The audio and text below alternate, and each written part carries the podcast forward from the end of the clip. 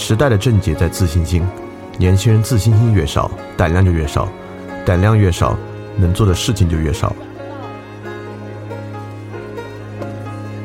来翻转电台，用知识充实你对周遭世界的了解，培养你的安全和自信心。来翻转电台，用知识充实你的自信。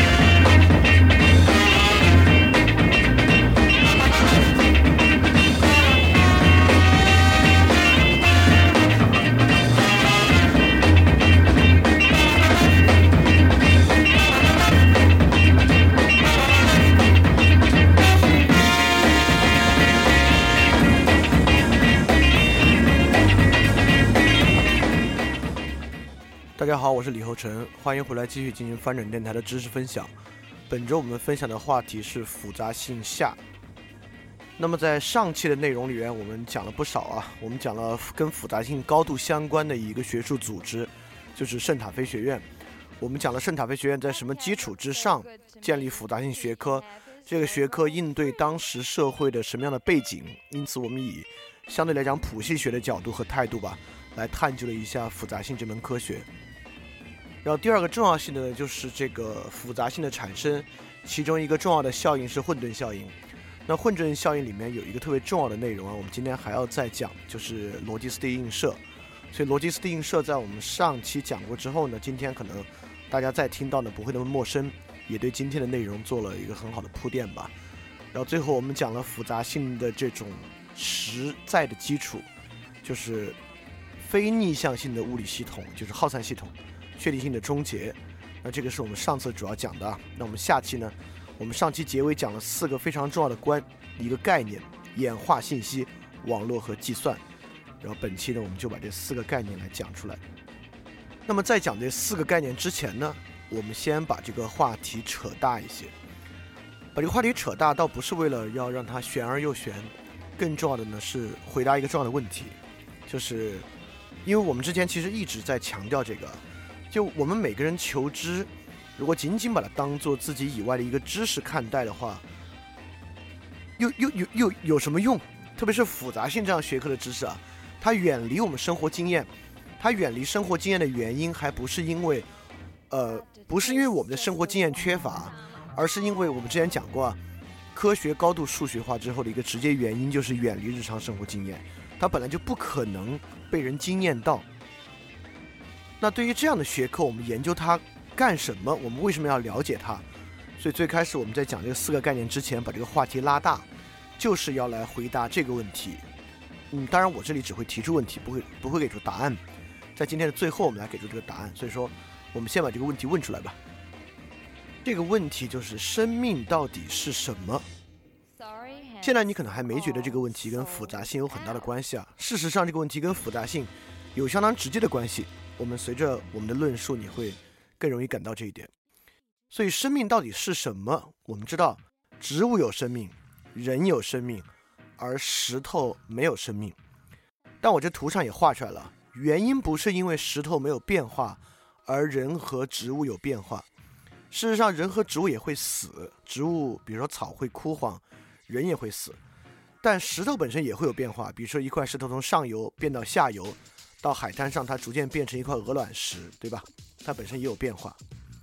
我们其实也不能说是因为有序和无序。比如说，我们如果拿到一块这种棱角分明的石头呢，我们可以从某个角度来讲它无序。这个东西如何去分辨这个无序和有序？我们可能会认为它是一个主观判断，但其实不是啊。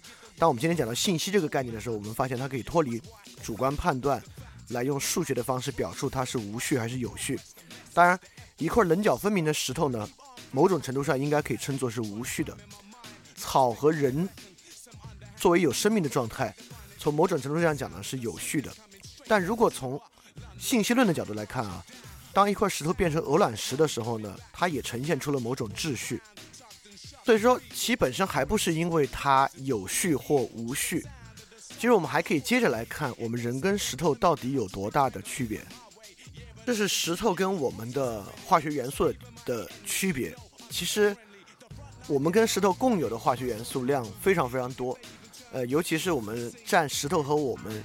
第一位的化学元素都是氧，占了石头的百分之四十六点六，占了我们也非常类似，占了百分之四十五的样子。当然，呃，如果有一点生物知识的同学应该知道啊，呃，一个很大的区别是，地球上所有的生命形式大概都有含有碳，当然我们也知道非生命形式一样含有碳，木炭和钻石，对吧？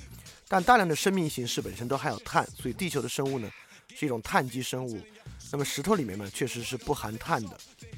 说到这个层面上呢，我们跟石头从化学元素的组成之上呢，当然有很多的区别，但分别占我们两接近百分之五十的呢，都是氧元素，看起来也没有那么大的区别。但很快就出现一个很大的区别，呃，我们知道人是高分子化合物，意思是说，构成人的分子啊是体积很大的，比如说蛋白质的体积就很大，它大于构成石头的分子。那原因呢，就是因为。我们身上类似于碳这样的元素、氢这样的元素，或者呃类似于氨这样的元素，它事实上都很容易构成这种大的分子。那么石头呢是由比较小的分子构成的，但就即便是说这一点，其实可能也没有完全展示出我们跟石头的本质区别，它仅仅是大小嘛。当然我我们有意识，而石头没有，但是我们有意识，黑猩猩也有意识，对吧？所以说。今天所有这些问题呢，我们希望在复杂性里面能够给予它一个答案，就是我们跟石头的区别是什么，甚至我们可以用以回答我们与黑猩猩的区别是什么，我们与海豚的区别是什么，在复杂性的框架之内来看待这个问题。当然，对这个问题看待本身呢，包含对现有复杂性科学体系的某种批判或者说某种分辨吧。OK，那在正式开始说之前呢，我们还要再说最后一个。关于平衡态的问题，上次我们讲到这个问题了，这次再提出来讲一遍。这次我做了一个图，它立马就应该变得非常非常的清楚了。也就是说，呃，假设有一口锅，我们可以把锅，呃，按照这个锅底朝上的方式来放置，就是一个凸起的弧形。我们也可以把一个球放在这个弧形的顶端。如果你的技术够好的话，这个球在这个弧形的顶端也可以维持平衡。或者你把一个把一个锅按照它正常的方式来放置，就是这个弧形朝下。那你同样可以放置一个球在锅底，也就是说，如果从平衡状态来看呢，不管锅朝向哪个方向，它的平衡状态呢都是平衡的。但是它的区别就在于我们上次讲过，一个稳健的平衡状态和一个非稳健的平衡状态。当一个球在锅的锅底的时候呢，你要让这个球脱离平衡态，反而要对其做功，甚至要做比较大的功。但如果你把一个锅它的凸面向上，把一个球稳定在上面呢，促使它脱离平衡带，可能只需要非常少的重功就可以完成。当然，这里有两个东西。刚才我们提到了一个词叫做有序，现在提到第二个词叫做平衡。这个时候，可能我们都应该在心里有一个警觉啊，当我们讲有序和平衡的时候，我们在什么意义上在讲有序和平衡？它是我们的一种感觉，是能够与我们感觉相融的一个。还是我们在客观的描述有序和平衡，因为我们在科学革命讲过啊，伽利略将科学区分为第一科学和第二科学。第一科学呢是研究与人的感受无关的科学，比如说实际的温度度数、光谱的波长、声波的波长。第二科学呢研究与人的感觉相关的，包括冷热、包括颜色、包括声音、音色等等等等的东西啊。所以说，呃，按照纯粹科学的合法性来讲。当我们今天使用平衡或使用有序的时候呢，它需要是与我们的感觉无关的东西。但我们上次讲了，复杂科学的产生就是物理学介入社会生活的一个过程。当物理学介入社会生活之后呢，复杂性不得不去研究那些原本属于第二学科的研究要素，那些与人的主观感受不能叫我们说没有主客区分啊，与人的感受相关的东西。好，我们现在抛出的问题足够多了啊！什么是生命？我们与石头、我们与黑猩猩的区别是什么？包括有两种平衡状态。那这些要素我们先放在这里。那我们现在开始来讲今天正式的内容，来看这些要素是怎么被融入到今天的内容里面的。我们马上讲今天的第一部分，就是复杂性的哲学缘起。你可能会有一点点奇怪啊，就是我们上次不是已经讲过复杂性的起源了吗？我们讲圣塔菲学院的历史，就是为了讲它。今天再讲所谓哲学缘起，讲的是什么呢？今天我们讲的就是，因为圣塔菲学院也不是脱离科学的发展史，脱离这个学术思想的整个发展过程独立的兴起的，对吧？呃，相反，它由于是由物理学起家的。它恰恰是更紧密地嵌在近代科学发展的主轴里面，所以说我们今天要讲的呢，就是我们脱离圣塔菲这个背景来看，在圣塔菲之前与复杂性相关的学科发展是什么，以及这些学科到底如何开启和影响了这个科学。这里面一个非常核心的问题啊，就是我们要通过这个回答两个问题。第一个问题是。当代科学，我们说了，复杂性是一种新的科学范式。那么，在复杂性之前，这个科学范式是什么？也就是说，我们要回答当代科学到底，如果我们要说出当代科学最核心的要点，它是什么的一个问题。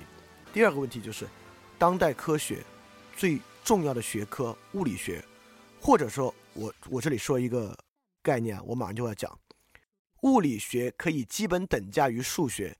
也就当我们说物理学的时候呢，我们认为它跟数学几乎可以说是一个学科。在当代科学里面，虽然上大学他们在学不同的理论物理和理论数学系，但其实如果你去，如果你认识这样的人，你会发现学理论数学的人对理论物理也很了解，学理论物理的人呢，数学一定也好的不得了。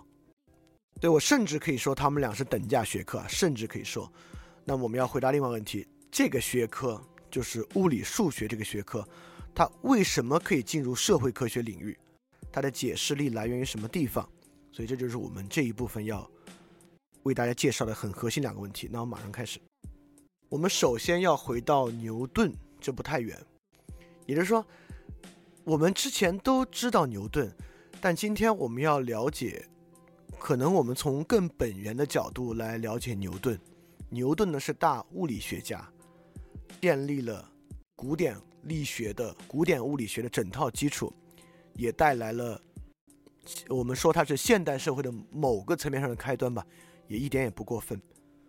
但今天我们要尤其强调牛顿与数学的关系，也就是说，你看刚才我们说啊，物理学几乎可以等价于数学。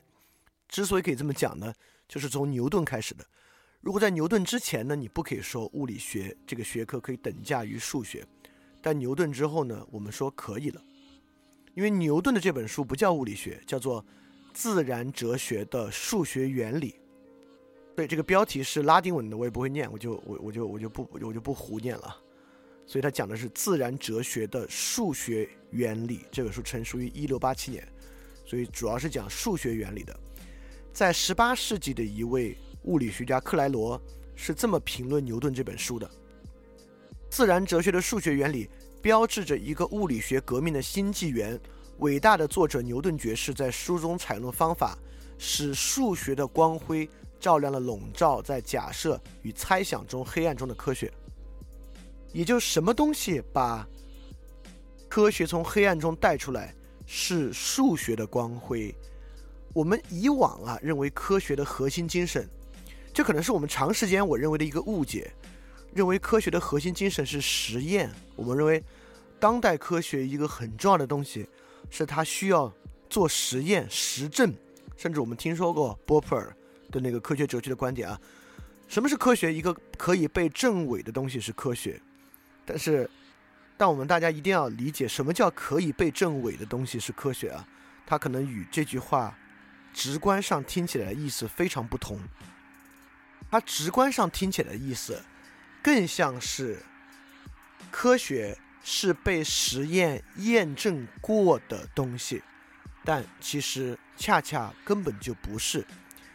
应该是说，科学是那些可以被实验验证的假设，它甚至被实验证伪之后，也并不代表这个科学的丧失。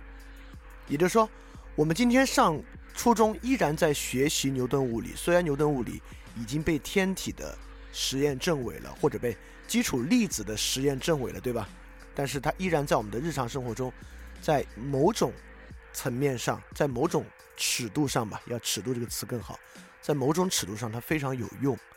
也就是说，任何科学学科，我们之前讲经济学也讲过啊，我们讲一般均衡，包括新古典经济学，反反复复的在各种实验经济学中被证伪，但被证伪不代表古典经济学效力的消失，对吧？恰恰因为它可以。在通过实验经济学的方式证伪古典经济学，才获得它的生命力和效力。这个话听起来特别的奇怪，就一个东西已经被证伪了，它在不断被证伪的过程中，恰恰符合其生命力和效力，听起来是个特别特别怪的事情，但一点也不怪，这就是现代科学。那什么东西可被证伪？我们为什么要去证伪它？什么东西值得被证伪？我我们还是回到可能因为因为今天群里很多同学听过行为经济学部分，也就是说，如果我们仅仅提出一个假设，比如说燕子低飞要下雨，然后我们就发现某一天燕子低飞了，没有下雨，这根本就不叫证伪。所谓证伪是说，你得首先构造一个在数学上完备的体系和你的公理体系。我们在公理体系上去证伪，比如我们证明的是你这个公理体系的前提假设有问题，或者你这个公理体系的内部有问题。所以说，我们想象伽利略是怎么做物理学实验的，我们在想象伽利略当然也用到了数学，但我们想象牛顿是怎么构造他的力学体系的，这是我们在初中都学过的东西。也就是说，我们可不可以这么讲？牛顿真正发明了力这个概念，虽然力这个概念在牛顿之前的科学家和哲学家、自然哲学家里面已经用到过这个概念，但牛顿真正发明了力这个概念，并且促使力这个概念处于一个完整的数学体系之中。正是因为力成为了一个数学体系的一个环节，因此它才成其为一个科学的概念。我想举另外一个例子，它。可能更直观一些。我们都知道光速，对吧？但我们明白啊，事实上，我们就是我们知道光速是多快，远远在我们现在有能力通过什么强子对撞机去间接的测定光速、光子的运动速度。我们现在也没有足够的能力去完全测光速，我们都是用别的证据去反算，对吧？那我们就要问了。在我们过去根本就没有能力去观测光子的运行轨迹达到某种精度之前，我们是怎么知道光速有多快？我们又怎么必然的知道光速是宇宙这个速度运行的上限？没有什么东西的速度可能快过光速，这么细节的结论呢？我们知道，这就是广义相对论，也就是说，促使广义相对论这个学科体系成型。其中就有一个重要的常量，就是光速，它是速度的上限。因此，光速首先被使用在一套完整的数学体系之中，并约定了一个速度，并约定了这个速度不可推被突破。我们现在再反过来用实验方式去证明或证伪广义相对论的体系是否成型。如果我们哪天真的完全证实，光速可以突破爱因斯坦假设的上限，那就 那可能物理学就麻烦了。这个物理学很多都得推倒，就得推倒重来了，就变得非常麻烦。所以说，透过这个，我们要去理解数学对于现代科学的作用。透过牛顿的数学，透过光速，透过新古典经济学的一般均衡概念，我们要理解是完备的数学系统在前，再去找一个其他方式验证实验。证明或证伪在后，也就是说，这是与英国的经验主义截然不同的一个路径。就是我们英国经验主义就是呃培根，培根的方法，那真的是实验在前，从实验得出经验推断。但在休谟提出了归纳逻辑的问题之后啊，现代科学，我们所谓现代意义上的科学，它能够成其为科学的核心，就是需要建立一个数学上的完备体系。你看，这是这是我们之前讲过，经济学为什么是一门科学的原因，而其他的社会科学在想办法让自己成为这样的学科，比如说，呃，现在有计量物理学、计量社会学，但是都还没有形成，就是因为所谓的计量社会学和计量历史学没有物理学，刚才说应该说说口误了，就计量的历史学还没有发展出类似一般均衡这么一个完备的数学体系在背后。那么我们现在介绍了一个科学非常重要的核心概念啊，就这个完备的数学体系在先，实证证明或证伪在后。那我们要说到一九一零年罗素与怀特海合著的这本《数学原理》，我们可以看啊，这本书，这本书肯定这个野心很大，它跟牛顿的书呢就只差了一半，就把牛顿的书前面自然哲学的拿掉了。你们看这个封面上的拉丁文其实也是一样。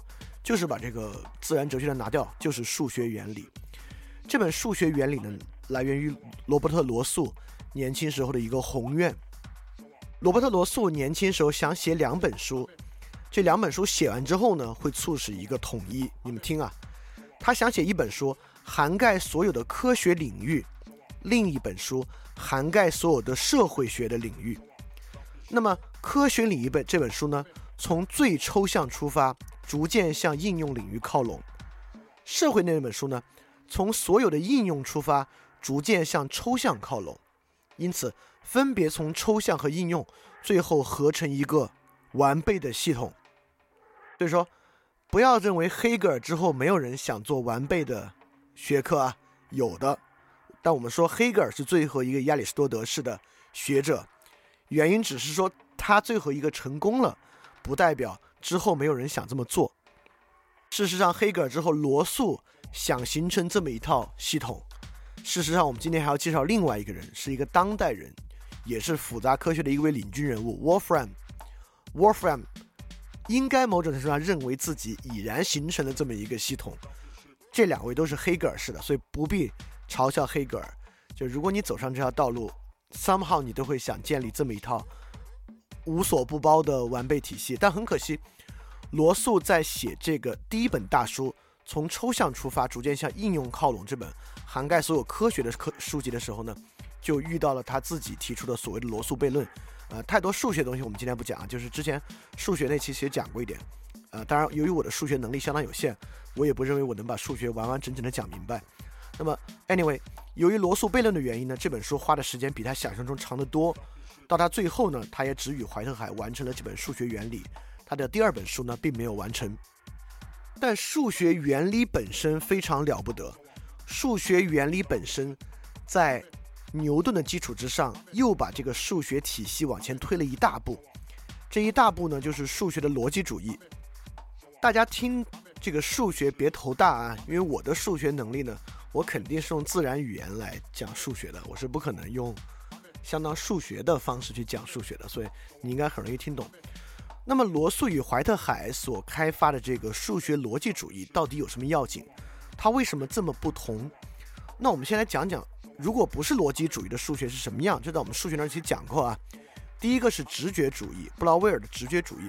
什么叫数学的直觉主义？意思是说，直觉先于任何逻辑规则或原理，逻辑规则原理不过是检验直觉是否合理的工具，逻辑。规则不具备发现真理的价值，真理呢是用直觉通达的。就比如下面我引的是帕斯卡尔，也是大数学家，他的一些话。比如他说，推理是那些不明真理的人用以发现真理的迟钝愚笨的办法。孱弱无能的理智啊，你该有自知之明。我知道数学不好的人听到这个肯定就很高兴，因为这是大数学家说数学不如直觉啊。因为我们会认为，那我肯定。那那我我们有好的直觉就行了。当然，其实我认为一个人要获得好的直觉哈，其难度不亚于获得好的数学。现在大多数人呢有非常愚钝的直觉，就是可能比你的数学更差。你觉得自己数学很差了，但其实你的直觉比你的数学还要再差。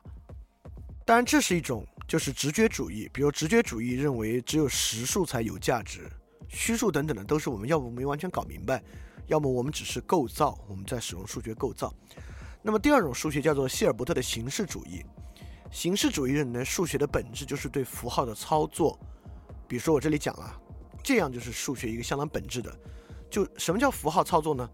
就数学是一个分析命题的系统，我们把一些事儿啊赋予它们一些意义和规则，让我们玩这个规则就行了。比如说三加三等于二加四等于十二乘以十二再除以二十四，这完全没有任何实际的意义在背后，只是我们定义什么是三，什么是等于，什么是加，什么是乘，什么是除等等等等一系列的数学符号。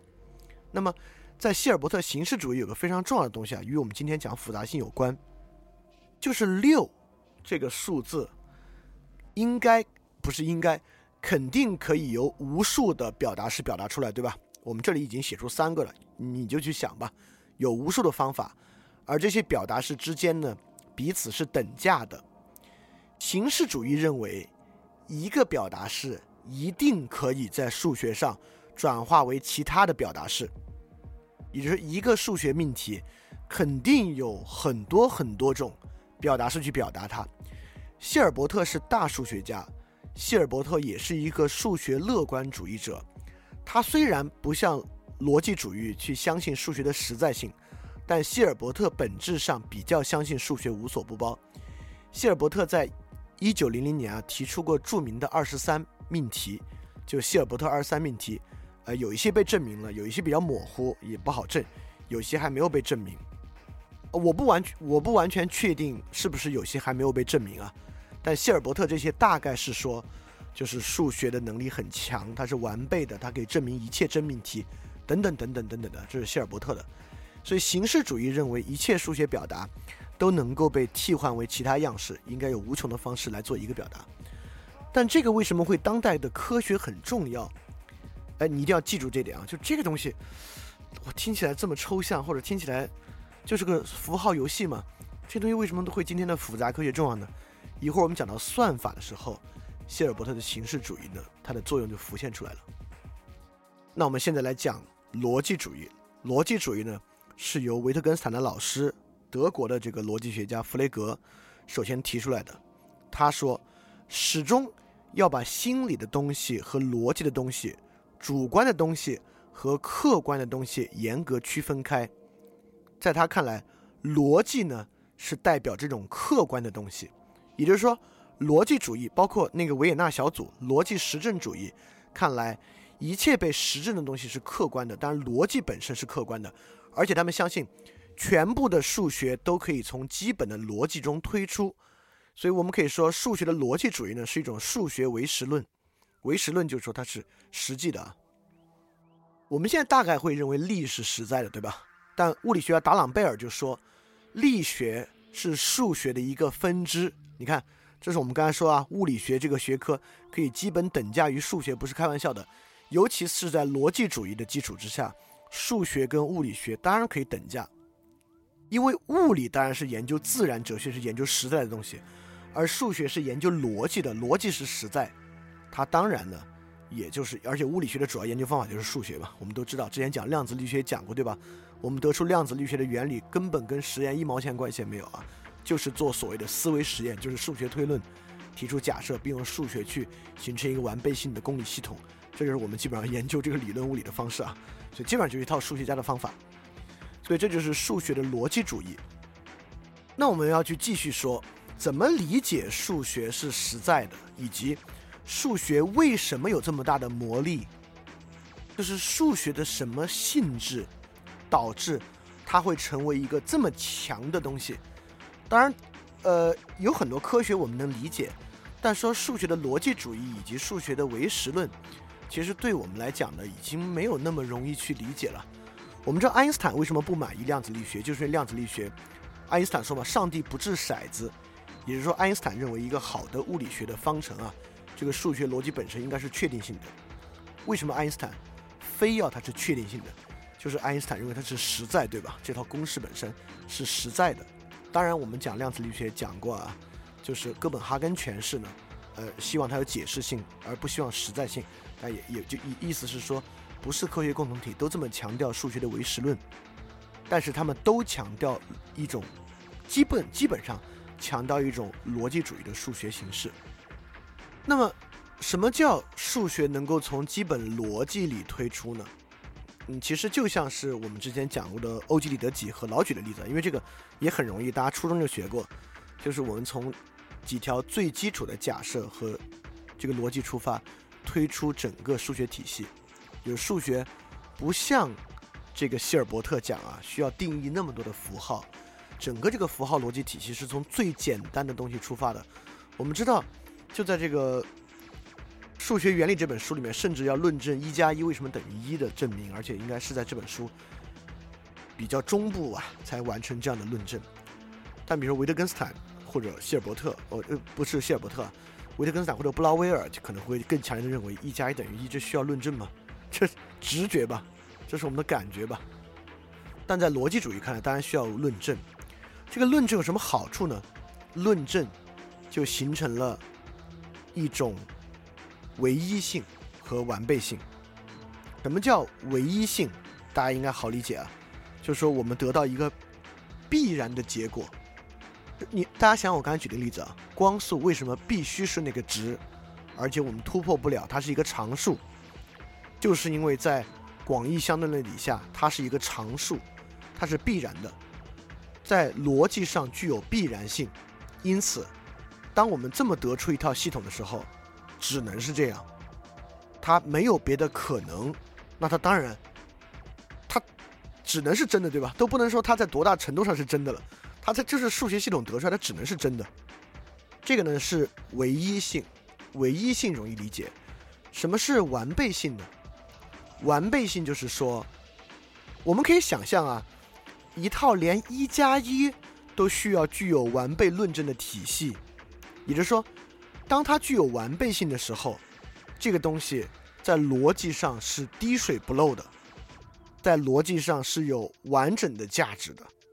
它从最基础的假设以及假设的合理性，到最后本身没有跳过任何步骤，获得一种完整的，而且既然是逻辑的，就是必然的一种必然的论证过程。就像温伯格说，他讲的是古希腊啊，他说古希腊没有一点东西像我们今天。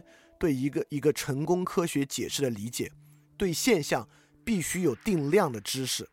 也就是说，我们刚才讲计量历史学和计量社会学，就像我们讲讲计量经济学一样。为何我们要去做计量历史学和计量社会学？定量的原因是什么？不是因为有数字可比较，是因为一旦有数字，就可以被带入公理体系。一旦被带入公理体系，就可以算出必然的答案和结果。也就是说，只有它作为数学表达式表达出来，并被放在一个逻辑主义的数学框架之内，它才可以得出一个必然的结果。所以，基本上现在的科学体系呢，就是以逻辑主义的基果的基础，加一些形式主义去弥补逻辑主义本身的缺陷，因为它是有缺陷的。比如说哥德尔不完备性定理，但今天我们就不准备。就详细的说哥德尔不完备性定理了，因为其实我也只知道它表面上什么意思，就它本身的论证呢，也已经超出了我的数学呃能力。但是我们一会儿会说啊，它大概是自我指涉的悖论，就它是有自然语言的表述方法啊，就是罗素他自己也讲过了理发师悖论啊，这他他是有这个自我指涉的悖论，自我指涉悖论一会儿我们还会说在其他地方也存在。所以基本上希尔伯特的形式主义论说出了数学的语法，这套符号变换语法。逻辑主义呢，跳出这套符号规则，从底层上完善了这个语言的完备性。所以，我们今天有自然语言，嗯，你可以把言文字 emoji 算作一种语言。Anyway，数学是唯一具有完备性和唯一性的语言，就数学的东西是完备的且唯一的，就是完全相等的东西可以有不同的表达式表达，但这是形式主义的。所以，数学具有这个魔力，这个魔力呢，就是科学体系。科学共同体可以达成最绝对的共识，但前提是你要相信逻辑主义啊！当然，现在科学家都相信逻辑主义，甚至科学家的训练过程就是相信逻辑主义，然后然后去接接受这些。但，我们知道，呃，如果你相信逻辑主义，你就不得不相信一堆别的东西啊！一会儿我们会看。对，你看，就是经济学家对一般均衡的痴迷。我们知道，一般均衡叫阿罗德布鲁一般均衡，阿罗是著名的经济学家。德布鲁是一个法国的数学家，当时是阿罗问德布鲁的老师：“你手下有没有什么厉害的新的博士生，搞数学的厉害的，给我推荐一个。”就把德布鲁推荐给他。所以他们在绞股静夫不动点定理的基础之上推出一般均衡。这些名词你们当个概念听，先当个概念听就行了。因为你要问我什么叫绞股静夫的不动点均衡，我也不知道。Anyway，但你知道它是一个完备的数学体系，也就是说，当得出这个体系之后，经济学具备了确定性。经济学这是第三个一般均衡理论了，就之前的一般均衡理论都在遇到问题之后，运用新的数学工具和数学理论构建新的一般均衡。所以说，这个它既唯一且完，它得出的答案唯一且完备，经济学形成一个完美的系统。好，所以现在现代科学，不管你是化学、生物学、经济学等等等等，就是这这几个可能是最核心的硬科学了。呃，化学可能都差一点，生物学、物理学、经济学都很硬。这些硬科学最硬就硬在他自己有一套完备的数学定理在背后做支撑。那么说到这里啊，还是但经济学特殊一点啊，像物理学啊、生物学啊，都是现象的数学化。经济学当然也是现象的数学化，但这个现象看起来还是这个外在经济世界的现象，对吧？商品价格。交换是一些实在的现象，那有没有人去想，那我们能不能把心智数学化，能不能把语言去数学化呢？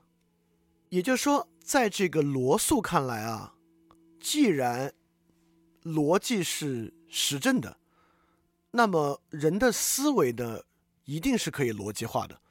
我们也知道，维特根斯坦最早期的逻辑哲学论，为什么叫逻辑哲学论？其实就是延续罗素的观点，要构造一套逻辑语言，对吧？把自然语言通过改造，完全改为一种逻辑语言，让它成为一种具有唯一性且完备性的语言，对吧？这就是语言的数学化了。但是维特根斯坦后期在做哲在写哲学研究的时候呢，放弃了这个道路。但维特根斯坦放弃这个道路啊，可不代表所有的英美的语言哲学家都放弃了。其中著名的卡尔纳普就没有放弃，也就是卡尔纳普。是对今天的类似于新的语言学、呃人工智能啊、呃或者复杂科学都很有影响的一个哲学家。那么除了外在现象数学化之后呢，卡尔纳普当然认为语言和意识也可以数学化。比如说，他对语言就说，所谓语言的逻辑句法，指那个语言的语言形式的形式理论，也就是。对着语言起支配作用的形式规则所做的系统陈述，以及对这些形式陈述中引出各种结论的阐释，我们称一种理论、一条规则、一个定义等等为形式的。如果这种理论、规则、定义既不涉及符号的意义，也不涉及表达式的意义，而仅仅涉及表达式组成那些符号的种类和次序，也就是说，他认为语言可以改造为逻辑系统。你可能听这个话，你有点听晕了。我们之前讲语言学讲过，什么叫乔姆斯基的自动机？乔姆斯基的构词法就是这个东西。所以乔姆斯基，因为卡尔纳普是提出了这个理念，但真正完成语言学的数学化的是乔姆斯基，就乔姆斯基构词法和乔姆斯基的语言自动机，本身就是彻底抛出语言里面的意义要素，把它构成一个理论形式体系的。当然，极强的受到了信息论的影响。我们今天会讲到信息论。所以说，我们之前讲了，从牛顿开始，数学具有这个不可辩驳的唯一完备性地位。从这个罗素和怀特海之后，那么基本传统的科学领域啊，就是在二十世纪初语境之下能讨论的科学领域，全部要变成一种数学式的学科。那从卡尔纳普开始呢，非科学学科最好最好你要变成一个数学的学科，这样才好。当然，维特根斯坦认为语言不能，因为语言涉及自我指涉，就 self-reference。事实上，自我指涉这个事儿，我们今天没法完全展开讲，呃，但是大家值得之后自己去了解。因为维特根斯坦对于这事儿的批判，图灵机停机问题、罗素悖论、哥德尔不完备性定律，这四个分别是他们各自领域可能最重要的对于人类理性系统的。缺陷或者理性系统不完备性的论证本身，其根本原因都是因为自我指涉，嗯，是这么一个原因。但这个我们今天主要是从科学的合理性角度论述它，就这个我们先暂时先不多说，但大家可以更多去了解一下。好，讲到这里，我们要接上复杂复杂理论啊，终于讲回到复杂理论了。也就是说，当逻辑成为一切的基础，具有数学的必然性公理和符号体系之后，我们之前说了啊，复杂科学为什么会有复杂科学？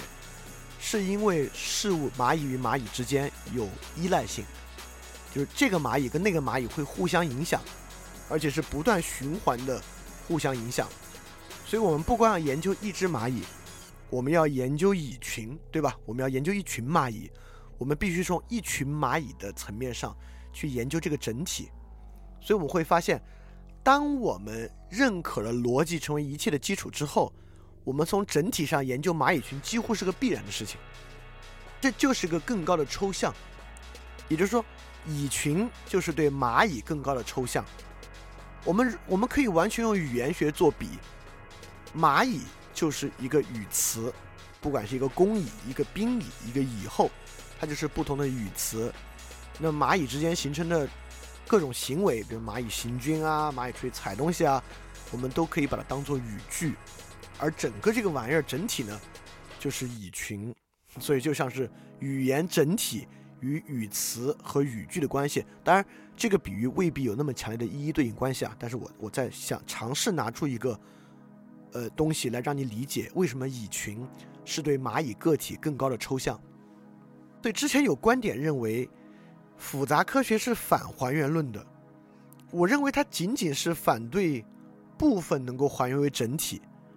但它事实上，我认为复杂科学不反还原论，复杂科学只是提出了另外一个研究对象，这个研究对象就是它的整体，认为对它整体能够得出唯一且完备的公理体系去解释这个整体的一切，也就是说，这个整体可以被还原为一种数学表达，它依然是数学还原论的，所以整体论，所以说复杂科学整体论沿着这个逻辑主义的。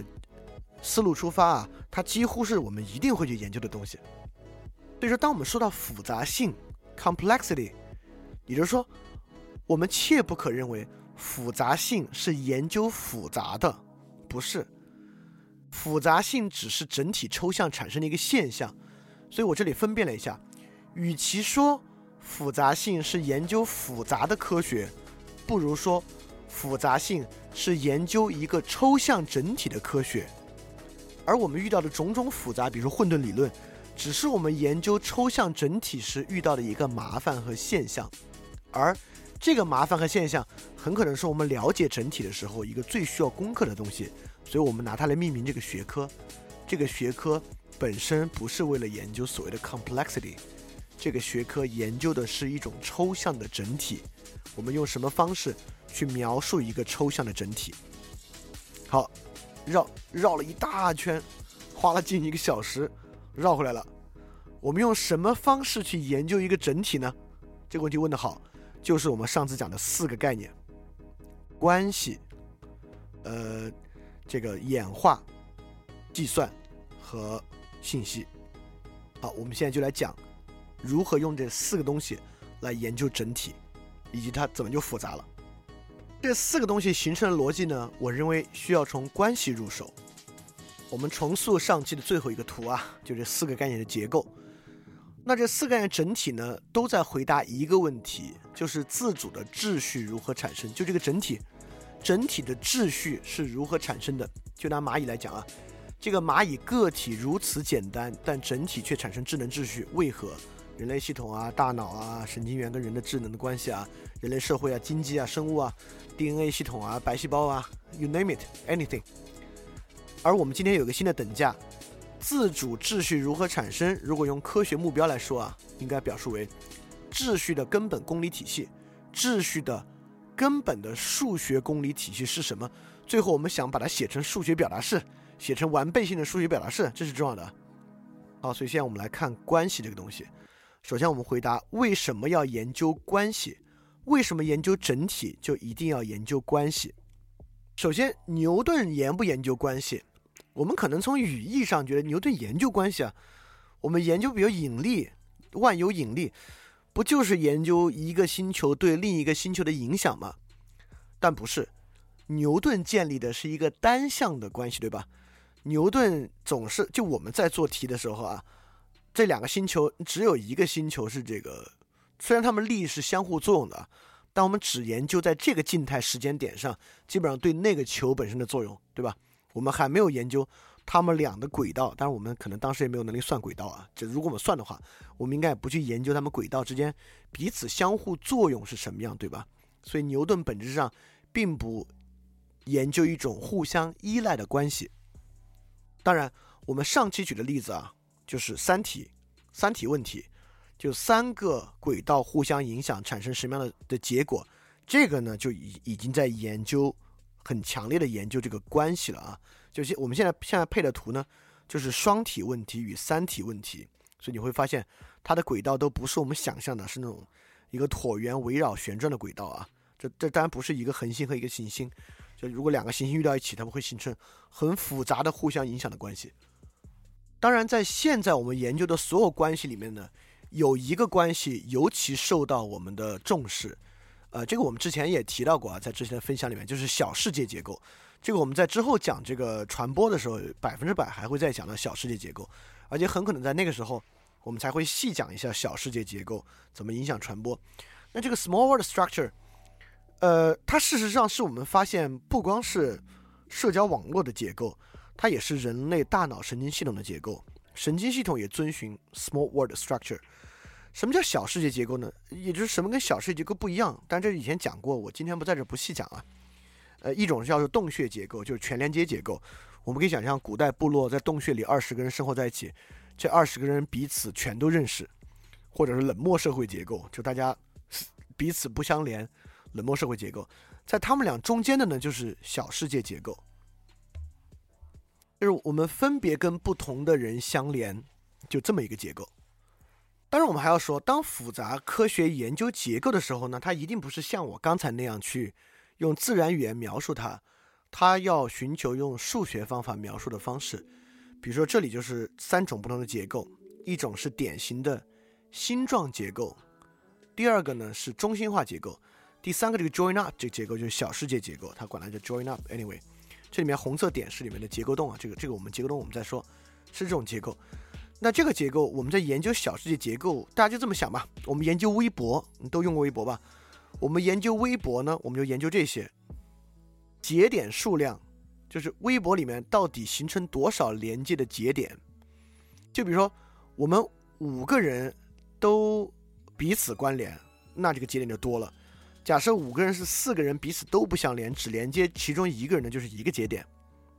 呃，所以说我们研究节点数量，研究平均的节点数，就一个一个团块节点数，研究节点与节点的长度，研究任意两个节点之间平均距离。这个平均距离大家都听过啊，这个著名的理论叫做六度分隔理论，对吧？就是指在小世界网络之中，我们跟另外一个节点之间最长只有六步。所以小世界网络是一个信息传播速度非常非常快的网络结构，但这里大家一定要注意一个事儿啊，呃，这里其实是数学一个挺麻烦的问题，在这个地方呢，我们已经把一个看似定性的东西啊，把它高度数学化了，用了各种数学方式来描述它，但我们用数学方式描述一个结构，不代表我们得出了一个公理体系，也就是说。当我们今天看待复杂科学的时候，包括特别是一会儿我们看到信息论的时候啊，我们会发现一个特别重要的东西，就是我们有非常强的能力将一个东西数学化。这是现在很多学科能力非常强，很快我们就把一个东西数学化。就是如果你学过统计学，你也知道啊，就呃，你你你可能学经济学就会学统计学。我们今天有各种方式快速将一个现象数学化，一个社会学现象或任何东西都能够将其数学化。但数学化距离公理性的数学体系还有相当相当遥远的距离。当然，这是复杂性的困境。它何以复杂？就复杂在我们现在对于绝大多数复杂性的问题还没有能力建立一个完备性的数学体系。呃，我们来看看小世界这个为什么这么强大啊？就假设就像图如图所示，就每一个人像跳那个兔子舞一样，紧紧跟身边的两个人连接，形成一个圆圈，对吧？所以你到除你之外所有节点的平均长度，比如说你跟两个节点的距离是零，就是你的前后两个人，你跟距离你最远的节点啊，就是应该是你穿过圆心对面那个点，对吧？你跟它的距离就应该是圆周长的一半，对吧？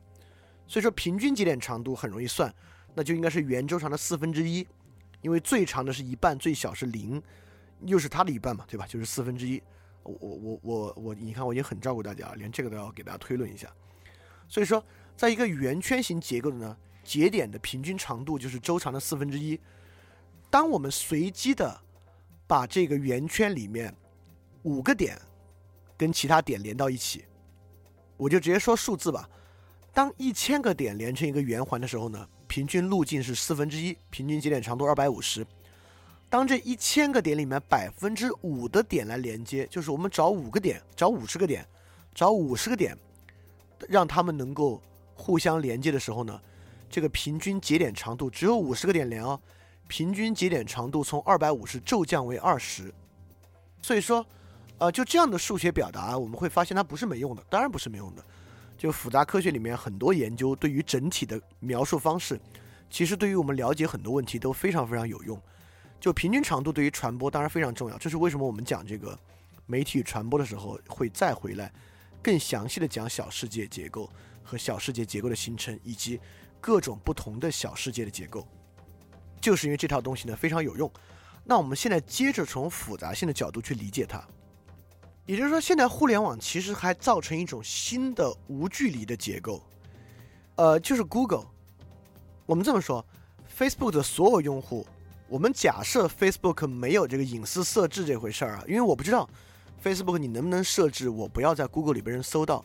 假设就没有这条，是不是理论上我们可以搜出 Facebook 的所有人，即使他的名字是重合的，我们也可以用其他他的，比如其他身份信息，能够搜出所有人。在这个情况之下，我们使用 Google 合理的关键词，能够让我们与所有节点的信息距离为零。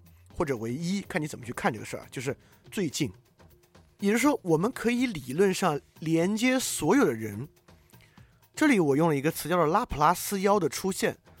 拉普拉斯小妖我们在量子理论那期讲过，今天不没法完整的讲，但是我们还是说一下，就是大概说一下什么叫拉普拉斯妖。拉普拉斯妖是这样的一个小妖怪吧，它是一个热力学思想理论中的出现。呃，我我们假设现在生活在两间屋子里啊，一间屋子温度特别高，一间屋子的温度特别低。呃，我们知道在现实世界里面会发生什么，对吧？呃，当他们俩只要中间不是由隔热材料隔开的话，就就算是隔热材料隔开的，只是时间缓慢而已，这两个屋子的温度最后会保持一致，对吧？它一定有热传导让它保持一致。我们又知道为什么一个屋子里面热，另外一个屋子里面冷啊？也就是说。如果我们来看待这个气体分子的运动啊，在一个热的屋子里面呢，这个气体分子运动速度就较快，平均速度，意思是说，在这个比较热的屋子里面，有很多很多有比较多的运动速度较快的分子，而有比较少的运动速度相对较慢的分子，对吧？在一个冷的屋子里面反过来，有比较多的运动速度较慢的分子，有比较少的运动速度较快的分子。而这个分子又是自由流动的，在两个屋子里面有有各种缝隙让它们流动啊，所以说呢，最后它们两个的运动速度，两个屋子里分子啊互相又碰撞碰撞，运动速度呢会呈现出一个平均值。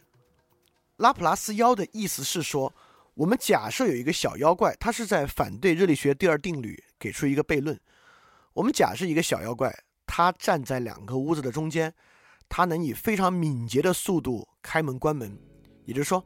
他站在比较热的这个屋子中间，当他自己敏锐地洞察到这个冷的屋子里面啊，恰好有一个运动速度较快的分子向这个门冲过来了，他就把门打开，让这个分子冲进来，然后把门快速关上。就他用自己对于这个分子运动速度的探测和开关门，促使这个更热的屋子里面聚集更多运动速度较快的分子，所以这个更热的屋子就越来越热了。就越来越热，越来越热，对吧？所以说，最开始我们给出这个思想实验，是说热力学第二定律是不是真实存在的一个例子。好，为什么说这里拉普拉斯妖出现了呢？嗯，这里有两个东西需要解释啊。这某种程度上已经回到我们最初那个人跟石头不一样的问题了。也就是说，我们大概都知道熵的概念啊。当两个屋子的温度最后维持平衡的时候呢？是熵最大值的状态，对吧？呃，你就这么说吧，就当两个屋子温度平衡的时候呢，它就没法做功了，两个屋子之间没法做功了，这个时候就没有能够做功的能量了，所以熵就是这个不能够做功的能量值就最大了。拉普拉斯妖促使一个屋子越来越热，其实就是负熵，它促使能做功的差异越来越大嘛，就能做功的能量越来越多了。所以拉普拉斯妖是让熵减少的一个小妖怪，而我们用某种语言呢，认为熵减少的状态就更有序，熵增加的状态呢是无序的状态，所以拉普拉斯小妖呢是促使熵值减少的一个小妖。从这个角度上看呢，我们人类就是一个拉普拉斯妖，因为。虽然整体按照热力学第二定律啊，整体宇宙的熵在不断的增加，但我们做的很多事情啊，可都是负熵的。就比如说我们开采出石油，促使石油燃烧起来。正是因为我们能做这样的事情，我们才可以驱动内燃机的机车，就就是汽车对吧？我们才可以驱动汽车啊、摩托车的运动。我们发电也是一个负熵行为，所以本质上呢，我们就是拉普拉斯妖，我们在用我们的方式构造秩序。我们用我们的能力，在无序之中创造有序。好，现在回到这个整体系统的问题啊。说回到这里的，Google 有合适的关键词，能够让我们与所有节点的信息距离为一，这理论上的。但实际上我们为什么做不到？为什么我们没有能力？直觉的答案非常简单，因为我们不知道别人的名字，对吧？我们不知道其他人的名字。而且我们也不知道它的其他信息不好搜，也就是说呢，这个东西说明热力学第二定律一个非常重要的东西。一会儿信息论就会立即用到这个点，这个结论。为什么拉普拉斯妖这个东西不存在？是因为获取信息需要耗能。也就是说，如果我们要通过 Google 与全世界人的 Facebook 连接，我们去知道这些人 Facebook 的名字和信息。是需要耗能的，那么信息论里面有个特别重要要算的东西，就是这个耗的能啊，是不是等于我们能够塑造秩序做的功，还是它本质也是耗散系统？也就是说，假设啊，我们发现我们只用耗一点点能，假设拉普拉斯小妖啊，它耗放进来那个分子啊，飞进来一半的能，就能够探测到那个分子的信息的话，嘿。我们这不就就得了好处吗？就得了一半的，那我们其实就没有在消耗资源了。那信息就成为一个非常非常重要的，能够让我们资源积累起来的一个东西，对吧？但但其实不会啊。呃，anyway，意思是说，当这个地方呢，这个知识啊，会与信息论本身有所连接。我们接着说啊，小世界网络呢，本身也形成一个非常稳健的平衡状态。也就是说，因为我们发现。你只用加百分之五彼此之间连接的节点，它的平均距离就大幅下降了。那事实上，不管是微信啊，还是微博啊、Facebook、Twitter 的关系，上面的连接啊，连接节点数是非常非常多的。你删除里面的一个节点，比如有一个人注销账号了，对于整个网络的平均节点数值几乎是没有改变的。都不用说删一个人了，你可能删掉，你就删掉百分之五的用户，很可能整体的平均数值都不会有大的改变。也就这说明了去中心化的稳健性。我们最近有一篇文章啊，就讲这个去中心化跟稳健性的关系。这个呢，就是去中心化跟稳健性一个相当重要的关系。那么这个呢，距离啊等等等等，都是我们构造这个整体系统数学描述的一个环节。那如果我们真的想对这种具有关系的整体系统来建模，找到一个完备性的数学理论，它的难点在哪里呢？刚才只是对这个系统的某些性质做数学表述啊，如果我们要对这个系这个系统的本质做一个逻辑性的说说明呢，这就可以回到我们上次那个三体问题，对吧？庞加莱证明了三体问题，没法得出结果，但也赢得了奖金，就是因为他发现了混沌效应。所以混沌的不是，但我们要明白，你看那个这个语言的分辨真的很重要，混沌不是一个原因。什么东西造成了混沌？就是这个整体系统的运转本身，它的依赖性造成混沌。混沌是我们观察到的结果，对吧？混沌就是说，我们对于这个数字的预测啊，极大的依赖于初始值，初始值的微小改变都会带来整个系统极大的改变，在后面它的差距跟我们的预测值会越差越大。就是当我们构建任何公理体系，可能都无法很好的预测最后的值，就是因为它是个混沌系统。所以这样的混沌系统呢，其实缺乏必然的最大值的表述。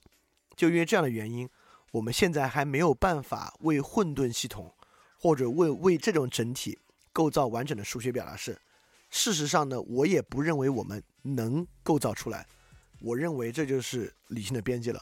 我们不可能对这种复杂的多关系系统构造完整的数学表达。哎，那我们就要接下来说了。那我们有没有什么替代方法可以去了解它？这东西非常重要啊。有，比如现在有很多对于群体动力学的研究，你就要说了，我们都没法对群体做数学建模，我们怎么可能研究群体的动力学呢？我们当然有办法研究，这个研究的方法就是数学仿真。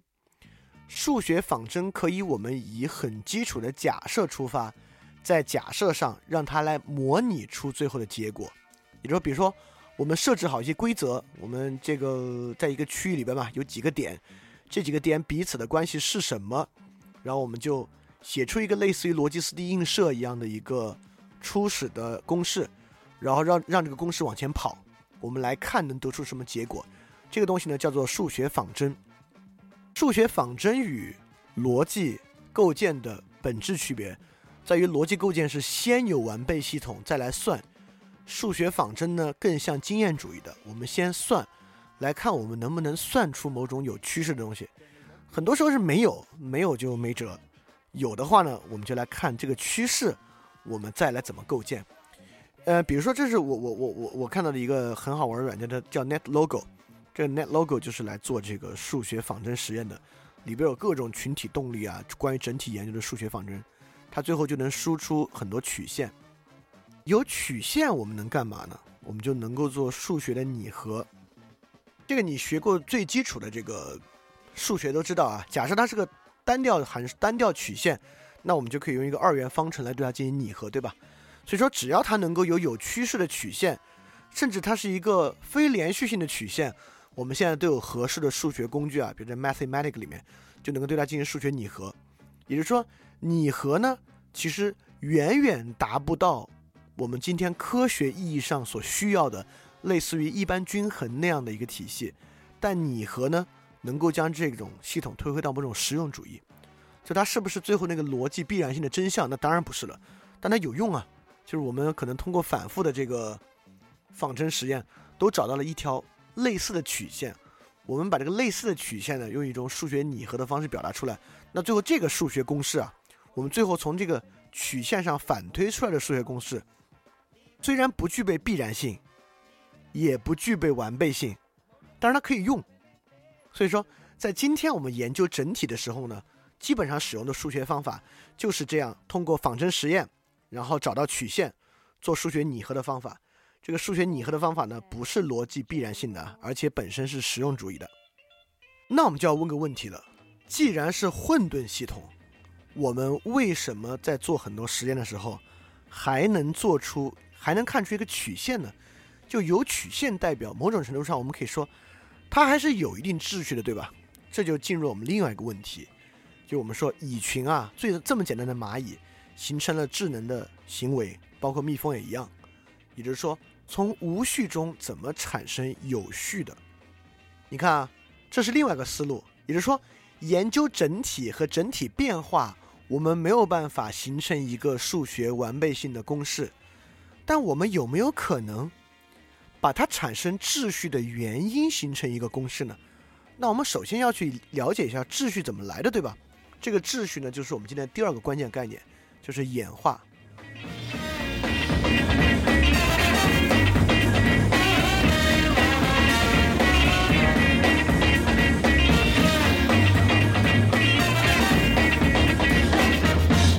That cat looks so good to me, he can have his jelly roll free.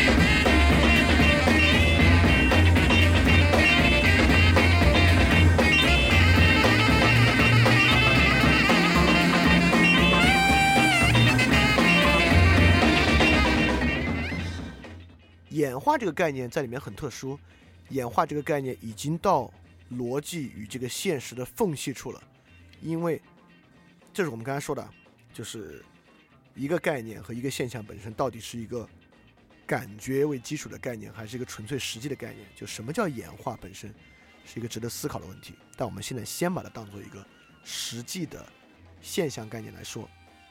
那么演化理论现在非常重要。我们之前说行为经济学也说过，现在有可能最好的一种理性表达范式叫演化理性。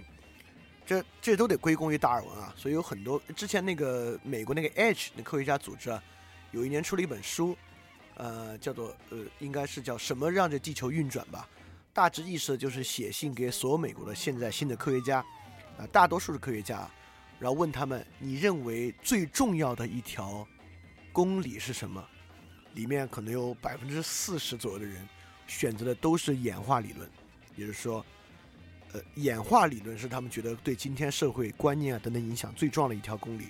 确实，因为我们研究这个复杂系统啊，世界本身不是一个三体系统。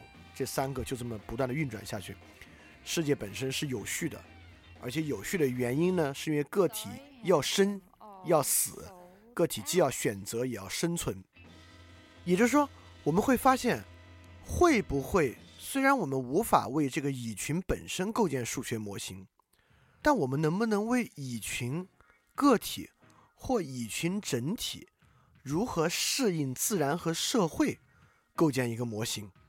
如果这个模型构建出来了，虽然这个模型没有解释蚁群作为整体的某种本质，但是不是解释了某种亚里士多德讲的动力因的本质的解释呢？这也是一个很有意思的路径啊！而且演化本身啊，就是这个动态系统和静态系统特别大的区别，因为比如牛顿力学研究的还是静态系统，也就是说这种可逆的物理啊。由于是静态系统，这是非耗散性的，这个结果算出来的是一对一个状态本身的描述。但是可逆的数学，我们上次说过啊，就是这个确定性的终结耗散系统，不可逆的是什么意思？不可逆的，它就是一定包含时间的变量，对吧？里边有个很重要的变量是时间。所以说，研究演化不仅是能够突出这个动力因，它还能够从一个静态的系统。研究到一种动态的系统之上，这当然也是我们认为复杂系统很重要一点的嘛，就是它是如何动的。就我们上期讲过的这个逻辑斯蒂映射，就是一个动态的数学模型，对吧？里边有个特别重要的变量，就是 t，就是周期的值。包括，呃，比如说我们用来股权定价的理论，就贴现的理论，其实也跟 t 有关啊。很多东西都是，就现在我们构建很多动态的数学模型，都跟时间有关。但是很可惜。就很多动态的这个方程啊，本身也是有混沌效应的方程，所以说我们也不能够得出完备且唯一的数学，可能最好使的方式啊，还是对它做一个数学的拟合。所以你看，这里数学呢可以尝试性的做两个表述。刚才我们说逻辑斯蒂映射啊，如果大家还记得的话，上期里面我们用逻辑斯蒂映射算的是那个数兔子的种群数量，对吧？所以我们算的呢其实是演化结果。这个结果是不是具备必然性？那第二个呢，是我们刚才说的，我们对演化动力本身来做一个表述。演化结果的表述有没有可能呢？不可能，对吧？我们刚才说了，演化结果本身是两重混沌性的结合，一个是逻辑斯蒂映射代表的个体在演化过程中呈现的混沌性，第二个是三体问题代表出来的关系之间的混沌性，对吧？这两个东西结合到一起呢，我们对演化的结果能不能形成必然的数学表达是不能的。就对哈耶克本身也说，哈耶克有一个研究人脑的意识结构，但意识结构我们说了是一种小世界的复杂结构的书籍，叫《感觉的秩序》（The Sensory Order）。对这本书的结论基本上就是个体的涌现，就是人啊，个体的涌现秩序是不可预测的，就这个东西本身由于其反身性，它是不可算的。所以说，我们对于演化问题可以做两种可能的数学表述。一个是从演化的结果上去表述，那这个东西基本被否定了。那从演化的动力上有没有可能给它一个表述呢？那如果说到演化动力呢？演化动力就不是这个生物个体或者一个个体本身的了，它要么涉及这个外部环境，要么涉及个体与环境之间的这个交换，对吧？就比如说蚂蚁吧，蚂蚁从一棵树爬到另一块树，你要么建模的是呢是这两棵树，要么建模的呢是树和蚂蚁之间的关系。就有一本很著名的书啊，就之前我们说了一个这个，呃，数学模拟系统对吧？那个 NetLogo，就一直用那个 NetLogo 做研究，其有丰富的研究成果。因为 Martin Nowak 就有一本挺有名的书啊，叫《超级合作者》啊，他有这么一本书叫做《进化动力学》。你看它的副标题“探索生命的方程”，是不是 exactly 是我们现在要的这个东西啊？就是我们来探索。有没有可能演化动力能够构造出数学的必然性？但这本书本身啊，还是拟合，就是还是使用这个仿真计算和数学拟合的方式，在探索生命的方程。它并没有直接得出生命的方程。当然，我绝不是说用拟合的方式是无效的啊，我不是说拟合就没用。当然，从某种休谟的观点来看啊，拟合的东西是经验主义的。经验主义呢，就会遇到塔勒布讲的黑天鹅，所以它不是必然有效的。但对于我们日常构建有没有效呢？它当然又会有很强烈、很强烈的作用。包括我们之后去研究传播，很多的结论都来自于这种数学仿真过程。这本《进化动力学：探索生命的方程》挺有意思的，大家感兴趣可以看看。而且这个书其实不需要特别强的呃数学底子，因为里边好多都是例子啊，讲的例子特别特别多。好，我们话说到这儿了，也就是说，演化动力学的建模呢，你要么靠对于外部环境的描述，其实更重要的是外部环境与这个个体发生关系的描述，这就让我们引向了下一个重要的理论，就是信息。所以，信息本身是什么呢？是对于演化动力这个动力的力本身的一个度量，因为。我们完全可以把任何外界与个体发生的关系啊，把它当做一种信息来看待，对吧？这是当然，信息论就是干这个的。但我这里写了个小标题，呃，当然，它最大是看作对于这个演化动力的度量，但我又认为呢，其实信息论啊是人工主导的动力的本身。一会儿我们来看看信息论到底是什么意思啊？来看看这句话我为什么要这么写。为什么要研究信息？也就是说，对于环境和进化过程进行抽象建模的时候，把它当做信息这么一个表述是什么个意思？所以这里有两种典型的进化表述，我们来看它与信息的关系都非常大。第一个呢是 DNA 主导的生物演化过程，对吧？生物演化当然是由 DNA 和 DNA 的变异主导的。就复杂系统一个非常重要的呢，就是 RNA 的这个。RNA 的传导过程啊，就 RNA 如何复制遗传信息，遗传信息是如何生成新的细胞的过程。那我们知道，我们现在对于这个 DNA 系统做表述啊，就是用 UCAG 四个符号做表述的。因此，事实上 DNA 本，如果大家看过这个《银翼杀手2049》啊，那个男主人公在一个机器前面去看那个人的基因组编编组的信息，里边就是一行一行这个 UCAG 构成的数字，对吧？所以本质上呢，我们今天做人类基因组测序等等的，它本身呢就是一种信息的隐喻。那第二种，我们看社会领域啊，我们不看作为一个个体或种群本身的演化，我们来看社会演化过程。因为我们刚才说了，就复杂科学就是把物理和数学的手伸向社会的一个过程嘛。那社会演化过程里面重要的信息是什么？就是语言，对吧？不管是经济的、政治的、社会的，本身都是以语言作为媒介的。所以说，语言作为媒介的，我们将其做信息的一个总结呢，当然也是相当相当合理的。所以说，我们来看，就这个环境与个体发生关系，我们从 DNA 的例子和社会面语言的例子来看呢，还真是用信息的方式去看待和研究它，并不为过。我们先来看看这个视角是怎么来的，是谁发明了，在什么契机之下发明了这个学科？信息论这个学科对今天的。意义当然很重大啊！信息科学、信息工程、信息产业，对吧？是现在极其极其重要的产业啊。那么，这个信息这个东西最初的基础是二战时候为了破译德军密码来建立的一个学科。呃，大家如果看过那个《Imitation Game》，就是讲阿兰图灵的那个传记电影，就是讲他如何去破译德军密码，对吧？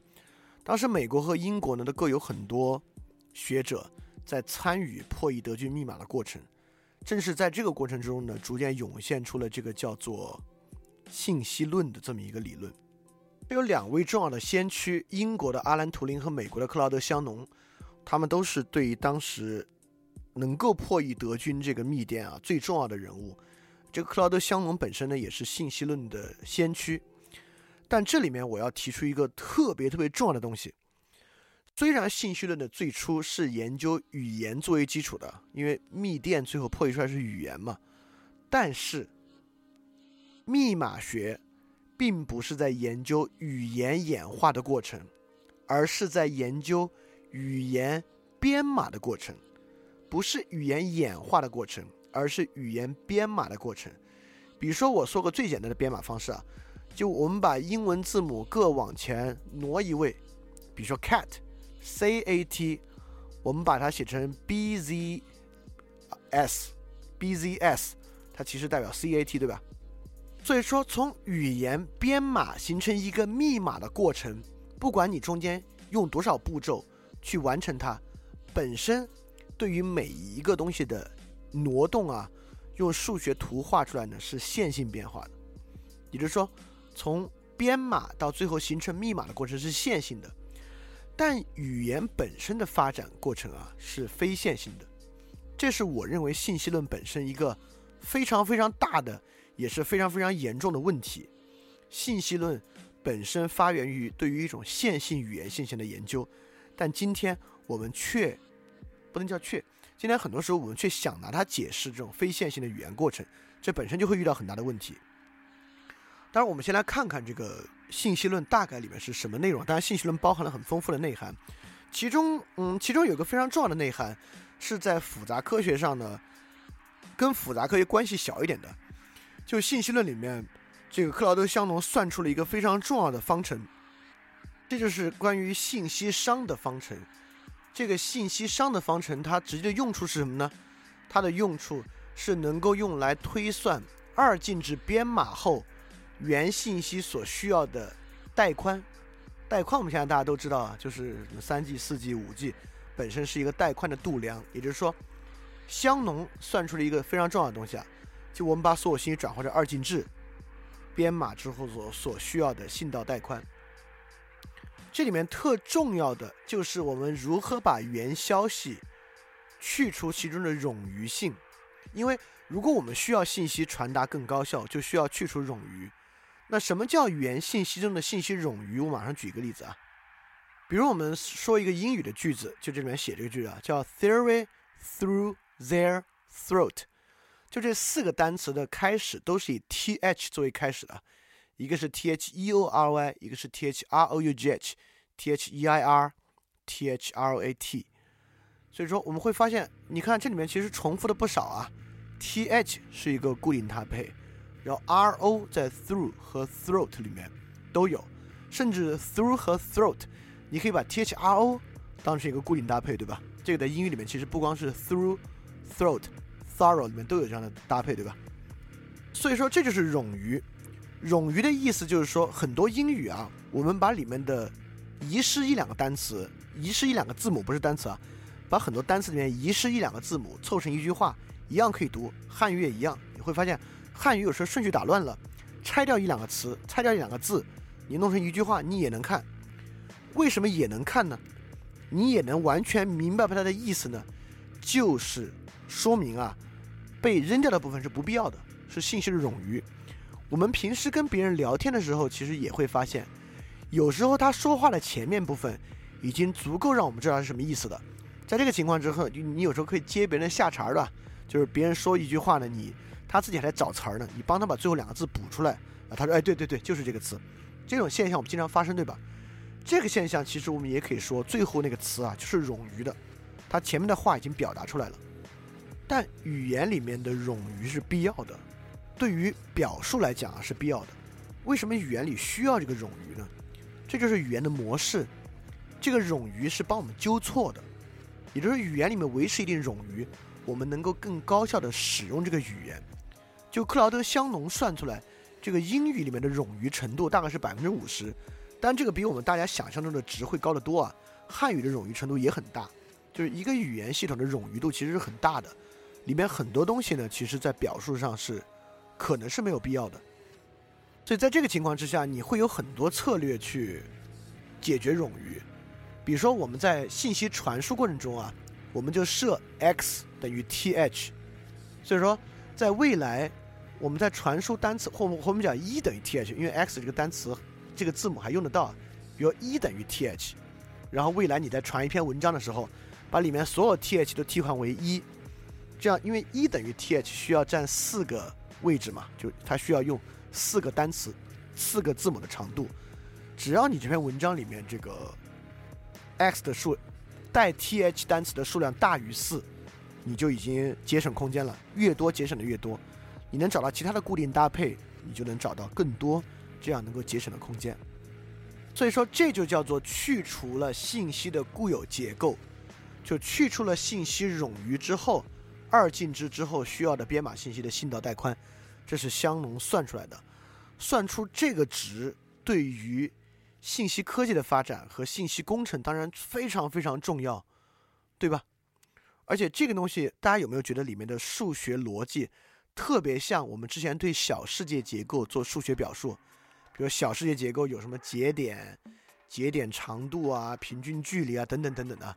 当我们拿到一段英语时候呢，我们这么说，我们现在拿到一篇英语文章。我们根本不管这个英语文章里面有多少意思，我们统计 th 的数量，然后其他固定搭配，比如说 oy 的数量，呃 th 数量与 oy 数量的方差等等等等，就用一系列统计学的方式去做描述，很像对吧？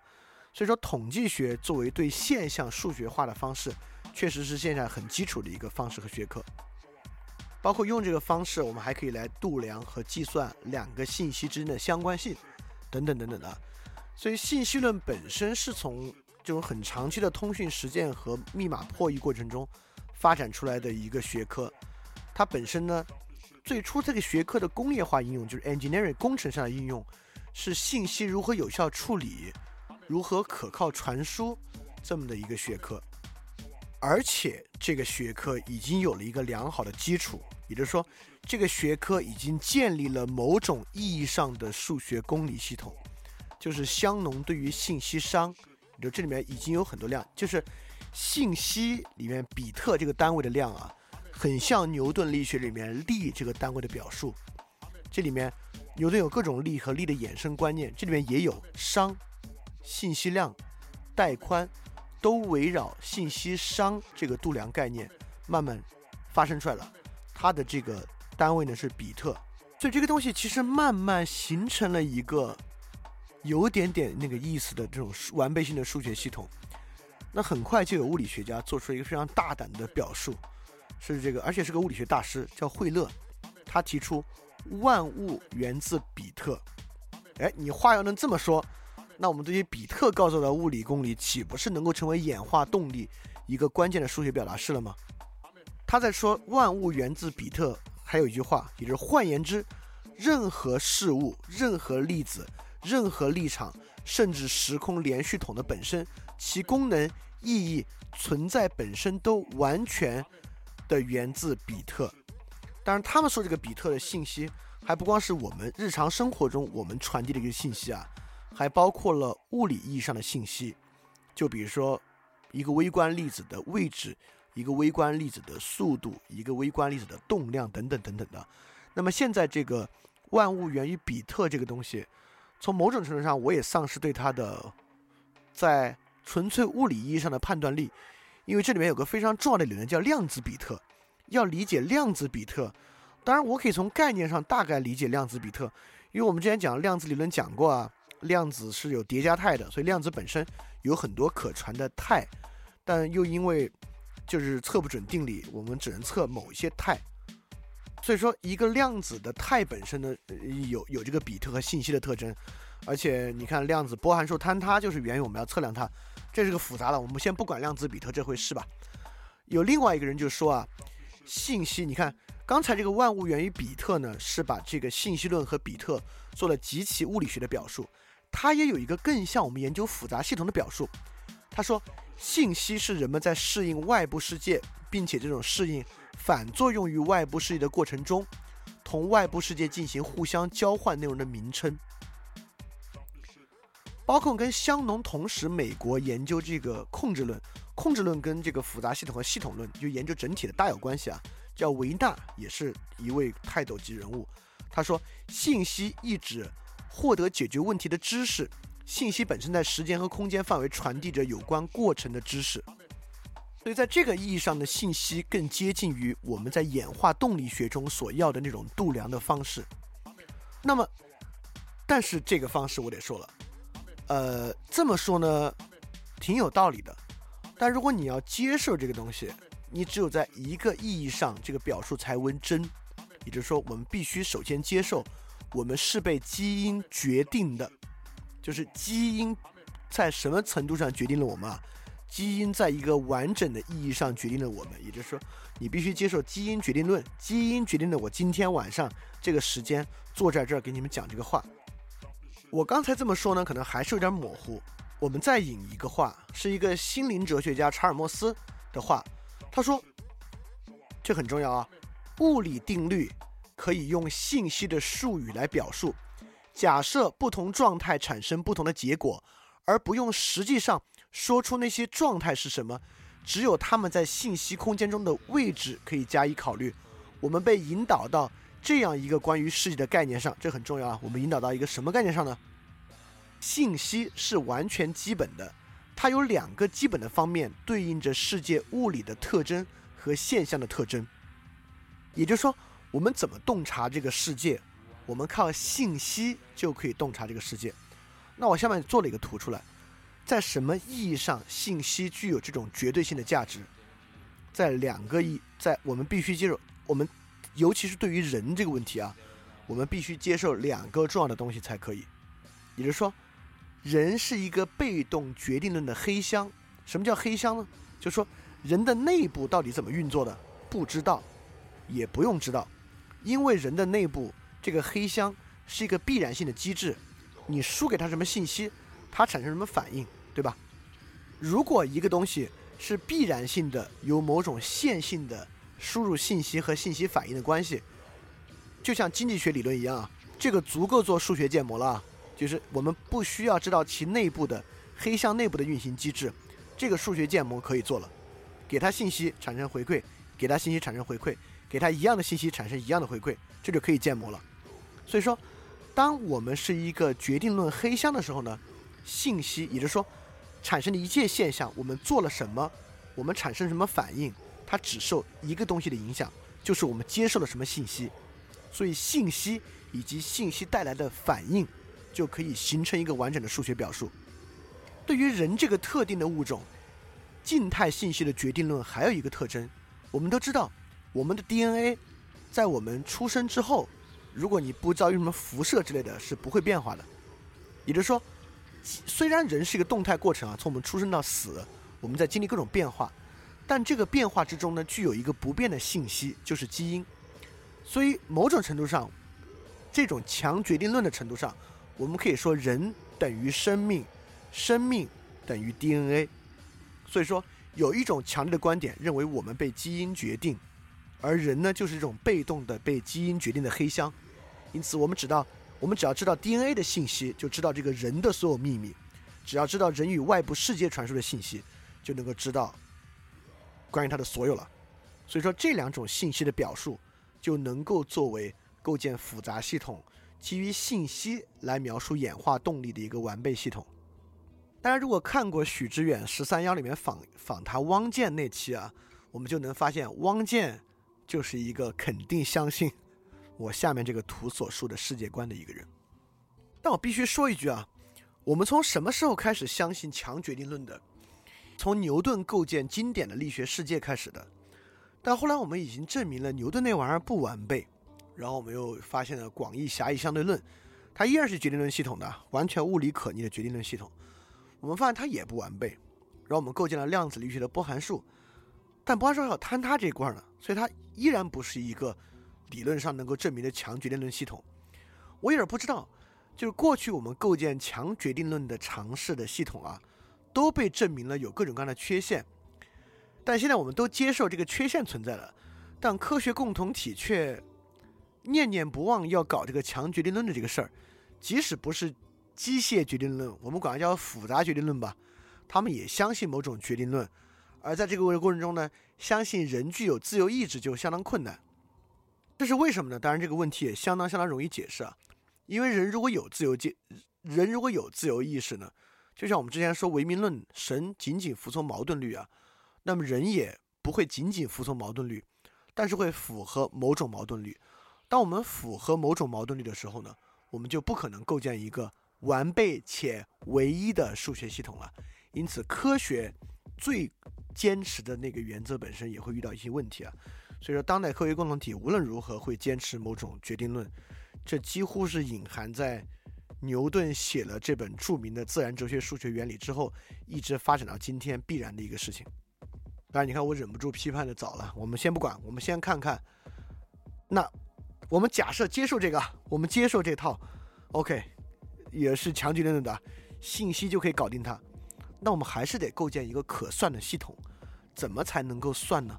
我们来看看最后一个今天介绍关键概念，就是计算，就是算法。我们来看今天在人工智能背景之下被一直提的很强烈的算法，到底跟牛顿构建的数学体系差距在哪儿？到底算法是个什么样的东西？是个什么逻辑的问题？OK，在说算法之前，我们再总结一下啊。说到现在，我们大概构建了这么一个科学的基本信念：第一，数学的逻辑主义，也就是说，合逻辑的东西，当然实在就是合逻辑的，实在就是合逻辑的，合逻辑的的必有数学解。有数学解的意思，它能够被还原为一个单独的数学表达式，一个单独的数学表达式呢，就有极值，它就不管极大值、极小值。就能算出极值，它就必有数学解。当然，我在旁边写了个小字啊，就哥德尔不完备性定理。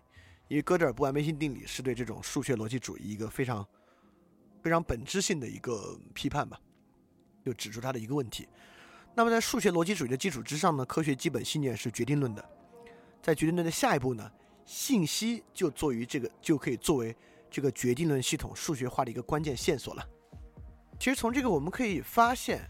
就是为什么这么多科学家，啊我们我们之前有一个说法，说很多物理学家研究到最后都成为神学家了。呃，在过去是有很多啊，但进入二十世纪呢，还真没那么多。但进入二十世纪呢，很多科学家最后都特愿意思考哲学，就类似爱因斯坦啊、波尔啊，包括最近的 Hofstad 或侯世达，都特愿意思考和都愿意都愿意思考哲学的原因，就是因为如果你要相信科学啊，你必然会接触到。逻辑的实证性啊、决定论啊等等的问题啊，你会发现科学最后绕不开这些问题，你必须把这些问题搞定了，科学才真的有那样的效力。那我们先放这个不管，我们来看在这个情况之下，信息作为可数学化的线索，怎么把它数学化？那么数学化有一个很重要的特征，就是需要有稳定的一个最大解。所以一个决定论的数学系统，它有一个重要的本质，就是。能够以数学公式得出一个稳定的最大解，这个稳定的最大解，比如帕累托最优，就是一个这么稳定的最大解。但这里我们要问一个问题了：是不是一切的东西都有稳定的最大解？它能不能得出一个稳定的最大解？这个问题呢，就是希尔伯特世纪之交二十三个重大问题的第三问题：是否有明确的程序？能够判定任意命题是否可证，可证的意思就是有没有一个数学表达式的问题啊？就能不能有一个程序来判定是不是所有东西都可证？那这里面呢有三种结论，一种结论是是有明确的程序可以判定它是否可证，能证不可证；第二种是不是，答案是不是，就是万物是否可算的问题。阿兰·图灵证明了这个问题不是，是利用图灵机来证明的。但今天我们实在没有时间把图灵机的运作原理给大家讲一遍，就是网上的极多，而且值得一看，有很多好的那种视频课程讲解图灵机的。这个东西用视频展示比我用语言讲述要好。那图灵机有一个图灵机停机问题，这个停机问题证明了计算本身存在的局限性。这个局限性本身也来源于自指的悖论。因为简单来说啊，图灵机系统有很多图灵机系统，图灵系系统本身输出值还可以成为另一个图灵机，它的输入值就能够形成一个层层嵌套的网上的系统。当这个层层嵌套系统开始做自我指涉的时候呢，就会遇到图灵机停机问题，就会不断的循环运转，大致是这么一个东西啊。因此，呃，图灵用这个方式证明了希尔伯特这个问题的答案是否，不能够有一个明确的程序来判定任意命题是否可证。所以说，我们能否知晓是否所有命题都具有数学的最大解？不能，那完蛋了，那怎么办？哎，我们呢又想出了别的办法，或者我们找到了别的线索来支撑我们的信仰，不是我们的信仰了，来支撑科学家的信仰。这个线索呢，就是跟阿兰·图灵同时代的冯·诺依曼的细胞自动机。大家不要忘了啊，我们现在证明的是演化，所有复杂性啊，纠跟究极的根本问题是秩序如何产生，如何产生秩序的问题。比如说，那个哈耶克说啊，个体的涌现秩序不可预测，是不是不可预测？有没有什么东西能够成为涌现秩序的充分来源，导致我们可以预测一种涌现秩序？这就是冯诺依曼的细胞自动机。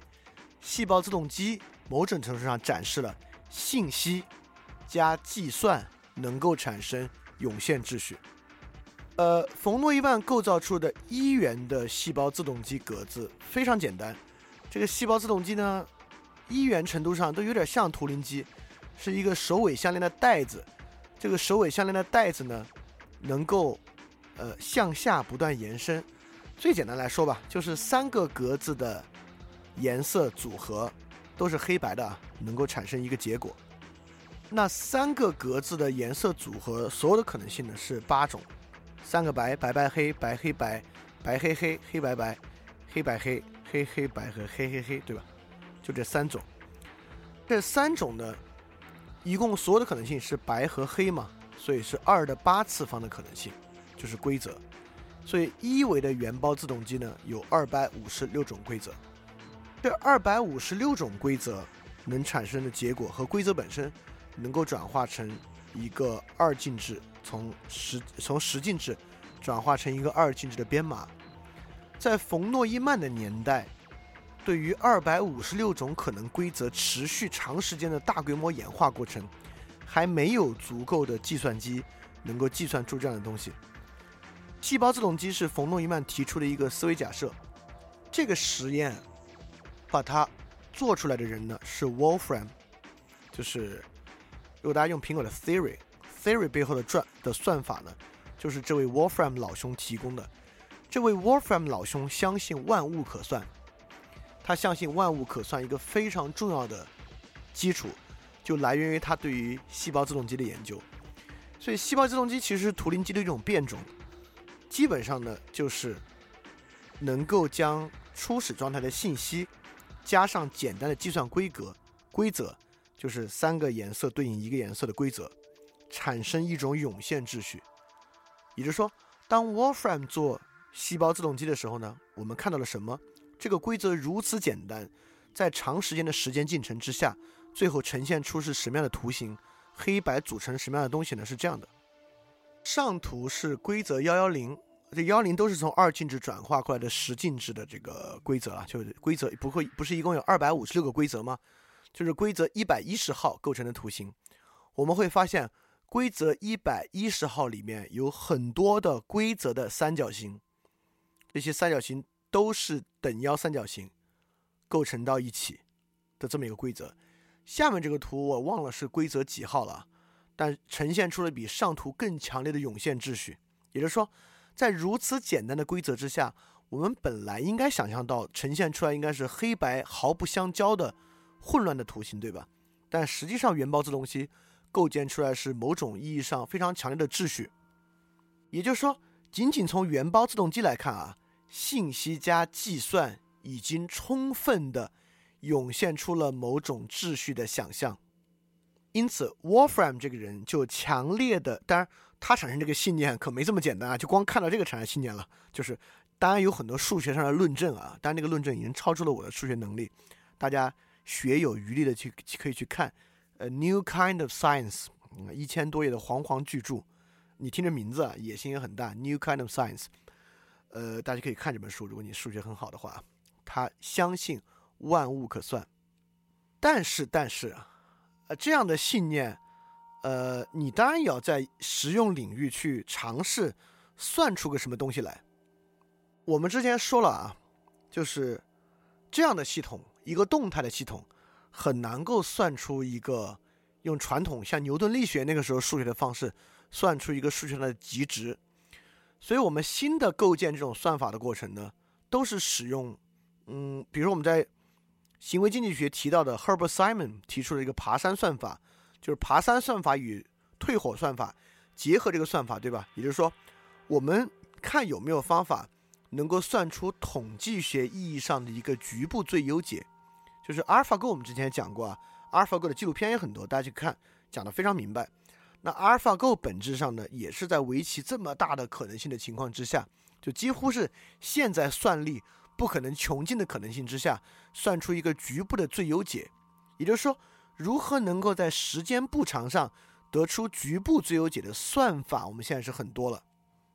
而且我说另外一个非常非常重要的问题：围棋是一个有限的游戏，还是一个无限的游戏？这么说，我们先说跳棋，都玩过跳棋对吧？跳棋有必胜法的，只是我们背不下来，有点复杂。为什么跳棋有必胜法呢？因为跳棋是一个可能性有限的游戏，一方只要先开始，我呃你们都玩过跳棋吧？也就第一步可走的可能性只有，一共四个子，每个子两个，八个可能性，对吧？所以第一步可能性不大。那围棋第一步可能性就是棋盘上所点的数量啊。那围棋是一个必然是一个有限的游戏还是个无限的游戏？这个问题有争论。呃，如果你知道一点围棋的话，围棋进入循环打劫。某种意义上可能是个无限的游戏，但整体意义上，围棋依然是一个有限的游戏。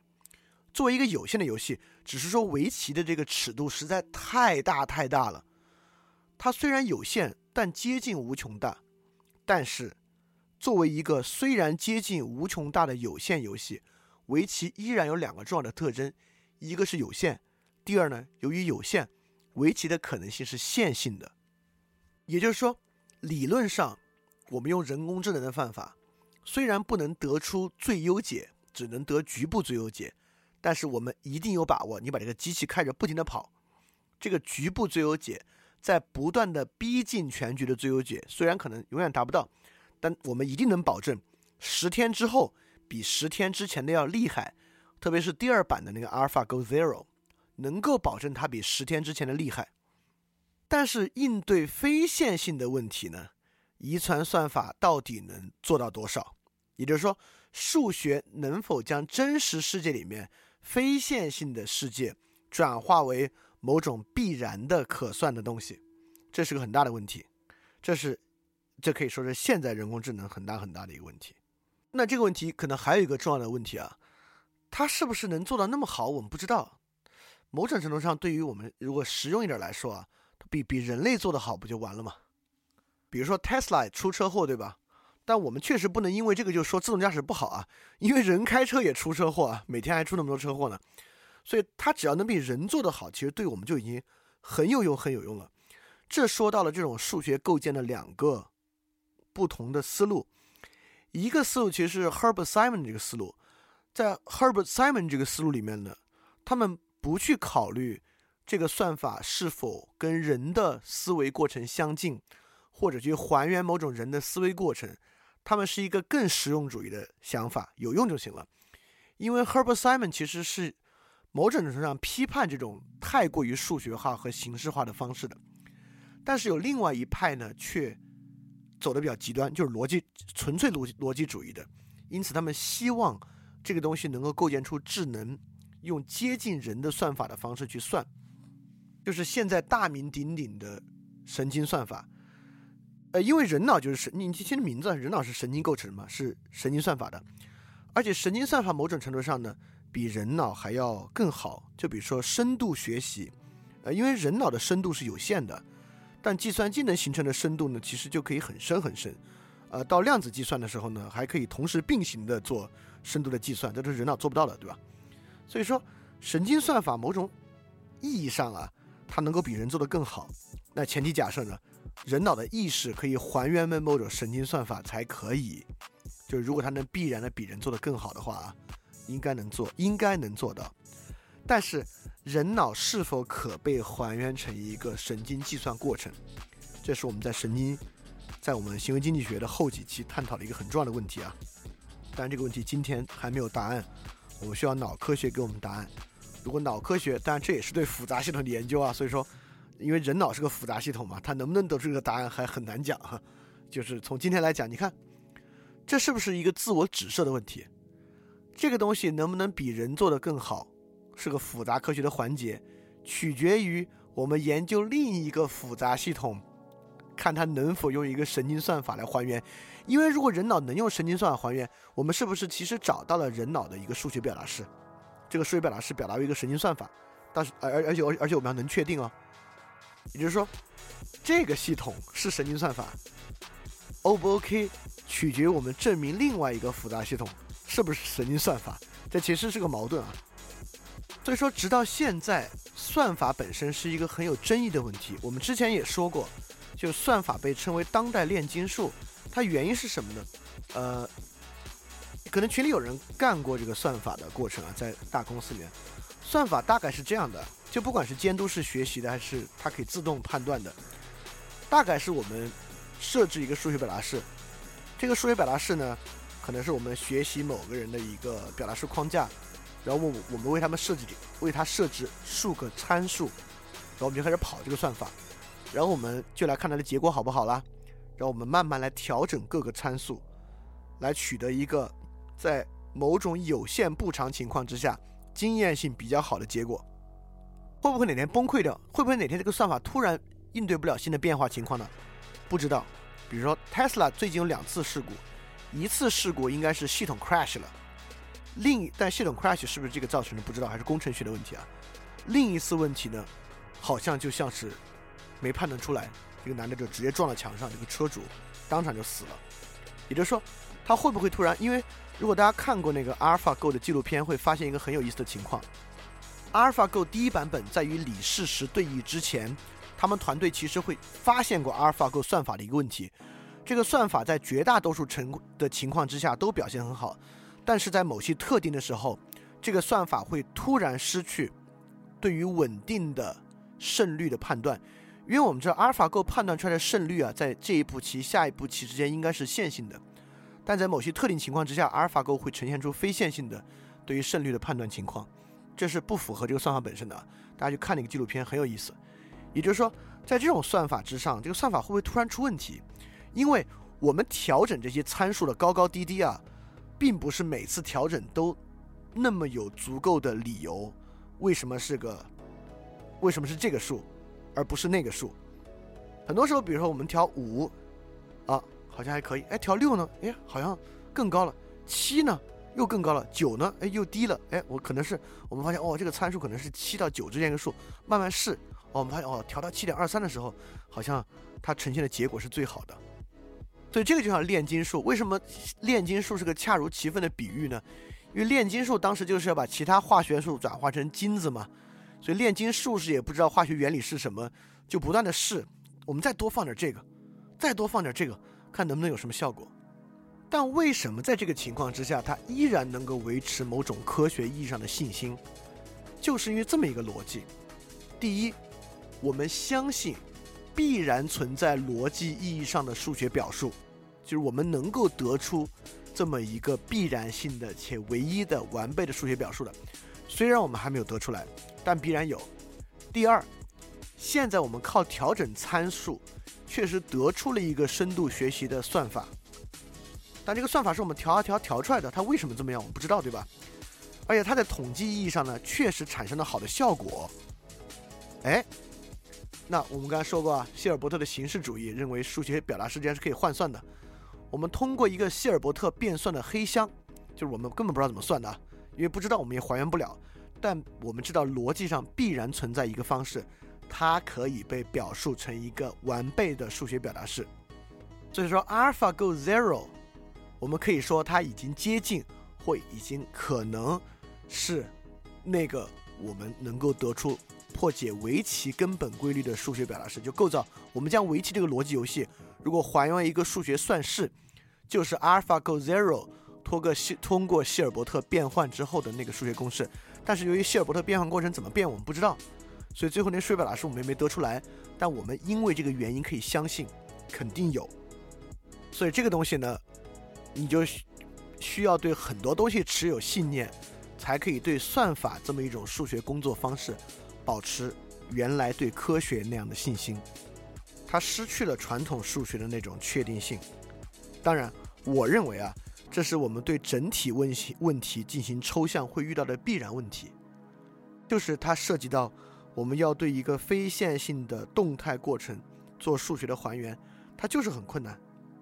好，说了这么多啊，我们现在已经完成了对四个关键概念的表述，呃，包括之前我们也说了复杂性的缘起怎么来的，从桑塔菲学院的角度怎么来的，从哲学的源流上是怎么来的，呃，什么是复杂性，类似于混沌效应等等的，我们又转讲了四个概念，现在已经应该已经有一大堆的东西了。我们做最后一个部分，我们尝试把它以一个线索稍微拢起来一点点。所以我们来来看啊，什么是复杂性呢？也就是说，复杂性是为整体的抽象找到必然的逻辑表达时遇到的这种困难，被称为 complexity。也就是说，第一是研究一种整体的抽象的一种动态的，甚至很多时候是非线性的整体抽象，必然用到数学，就是要需要到一个必然性、唯一性的数学表达时所遇到的困难。这个东西，这种困难的被称为复杂性，它是一种决定论思想的，虽然不是机械决定论的，但依然是一种决定论的，是坚持一种决定论态度，就是要得到那种唯一的数学解的时候所需要的一个困难。这个困难呢，被称为复杂性。那么，我们何以能够坚持复杂性的决定论呢？第一，我们发现了。在无序之中涌现出有序的现象，包括蚂蚁、蜜蜂、经济等等等等现象。第一，我们发现了某种有序性；第二，通过细胞自动机，在很多时候我们发现了计算加信息能够充分的导致有序的证据。因此，有序加上计算和信息能够导出有序，成为。某些人啊，坚持复杂性决定论的一个关键，那么它关键的矛盾在哪里呢？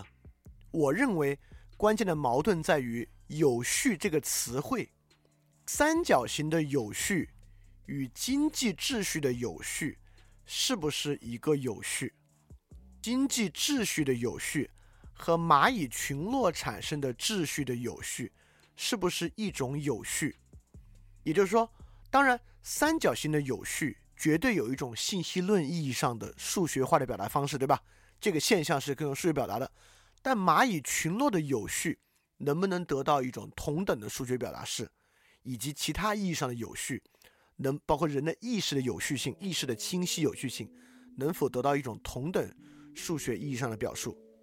那这个时候我们产生一个矛盾呢，就是那那科学为什么要研究这个呢？就是为什么要研究这种在表述上有点？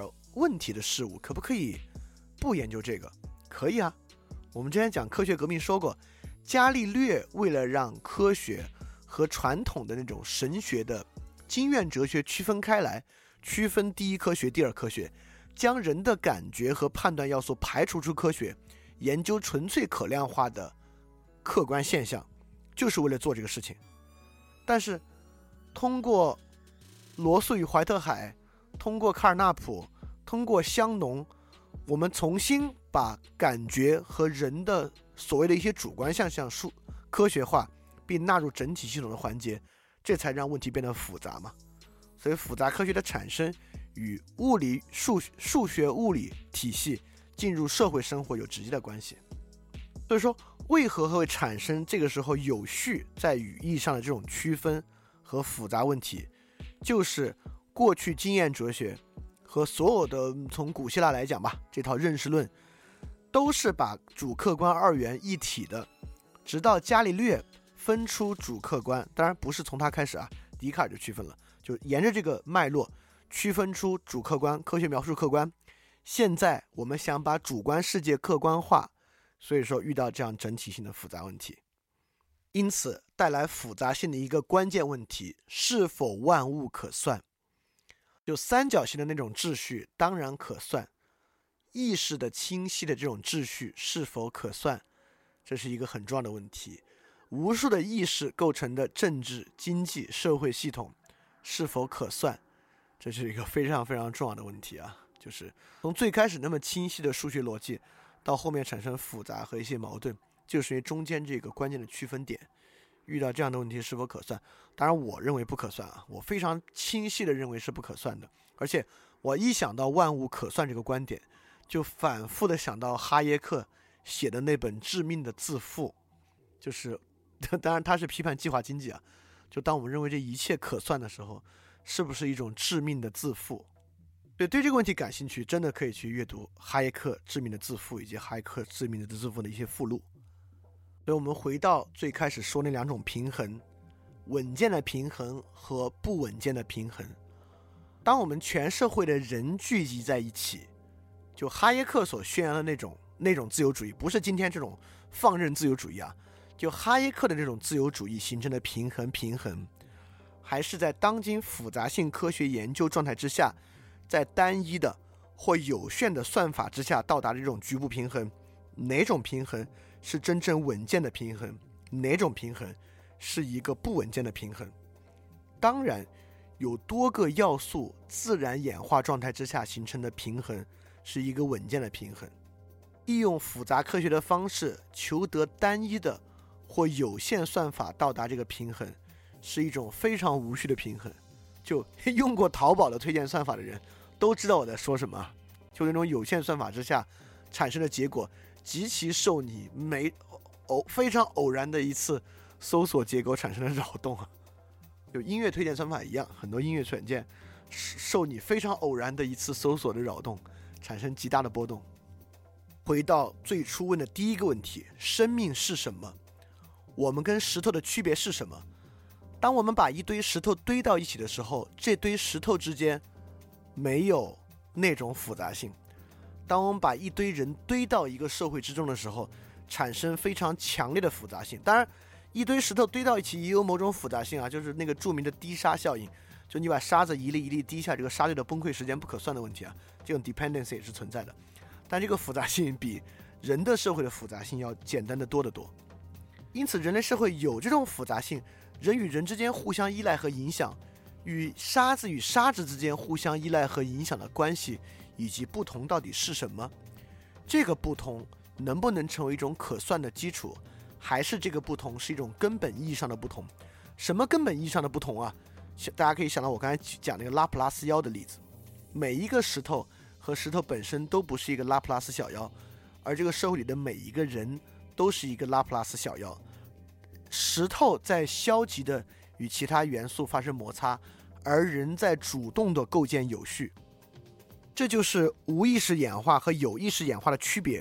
人在用知识，虽然我们人的身体可能没有进化，但是一个二十世纪的人跟一个十九世纪的人，可能从基因某种用基因用数学方式描述的基础之上，我们说比起我们跟几十万年前这个人几乎没有变化，但是我们看我们的心智意识，我们影响自然界。我们构建有序的方式，我们互相影响的方式，你可以说它没有变化吗？它有极大的变化。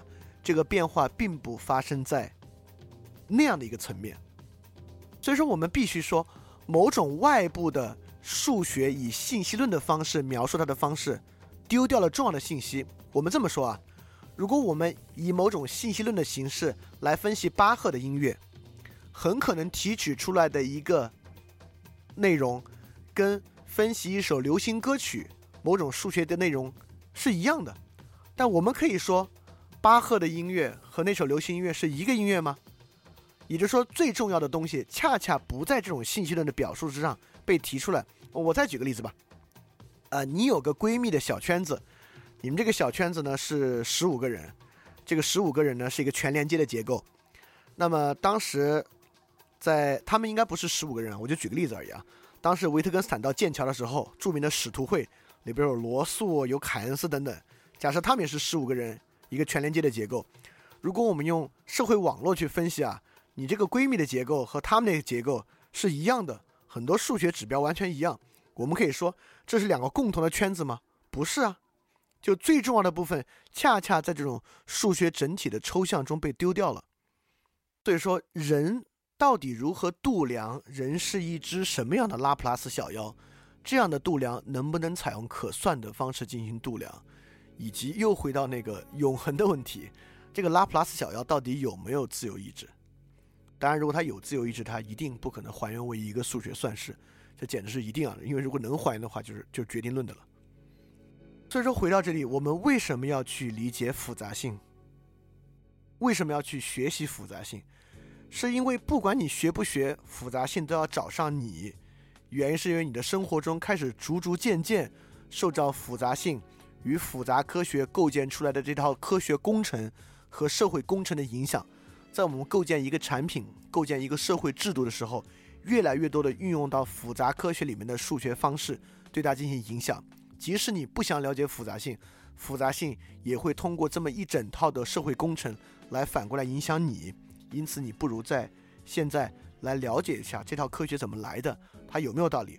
如果它有道理，它哪儿有道理？如果它没有道理，它没有道理的关键点在哪里？那如果我们要抵抗这种社会工程，恰巧就需要在其关键点上进行发力。当然，呃，如何在这个关键点上进行发力啊？等等等等，就是另外一个复杂的问题了。但对这个复杂的问题，我们一定也会通过各种不同的方式来慢慢和大家展开探讨。那我今天居然超时这么多。啊，挺好的。那我们复杂的问题就告一段落。那下周一呢，我们开始讲传播与媒介。那么这里面会用到很多复杂的有用的部分。复杂性科学是有用的，有一些有用的部分能够帮助我们来进行进一步的思考和理解。那么，OK，下期应该会比这期好理解的多吧？我猜，因为可能没有这么数学。那今天就到这里，非常感谢大家，我们下期再见。大家要记得敢于去相信。嘿，你是不是也听了不少我们的节目呢？如果你跟我们一样，觉得这个节目还不错，可能也挺重要。如果能让更多人听到，虽然可能效果不大，也可能会让这个社会变得好一点点吧。所以说，呃，干脆去转发一下好吗？让更多的人可能听到这个节目，我们来试试它会产生什么样的效果吧。谢谢你的转发。非常感谢你收听本节目。如果希望每周一加入微信群，跟我们一起学习，提出问题，看到每次分享的 keynote。可以微信添加“想借 Joy Share”，想借的拼音 x i n g j i e，Joy Share J o y s h a r e，并说“牛津通识读本”，就可以被我们拉入群中，每周一起学习了。欢迎你来。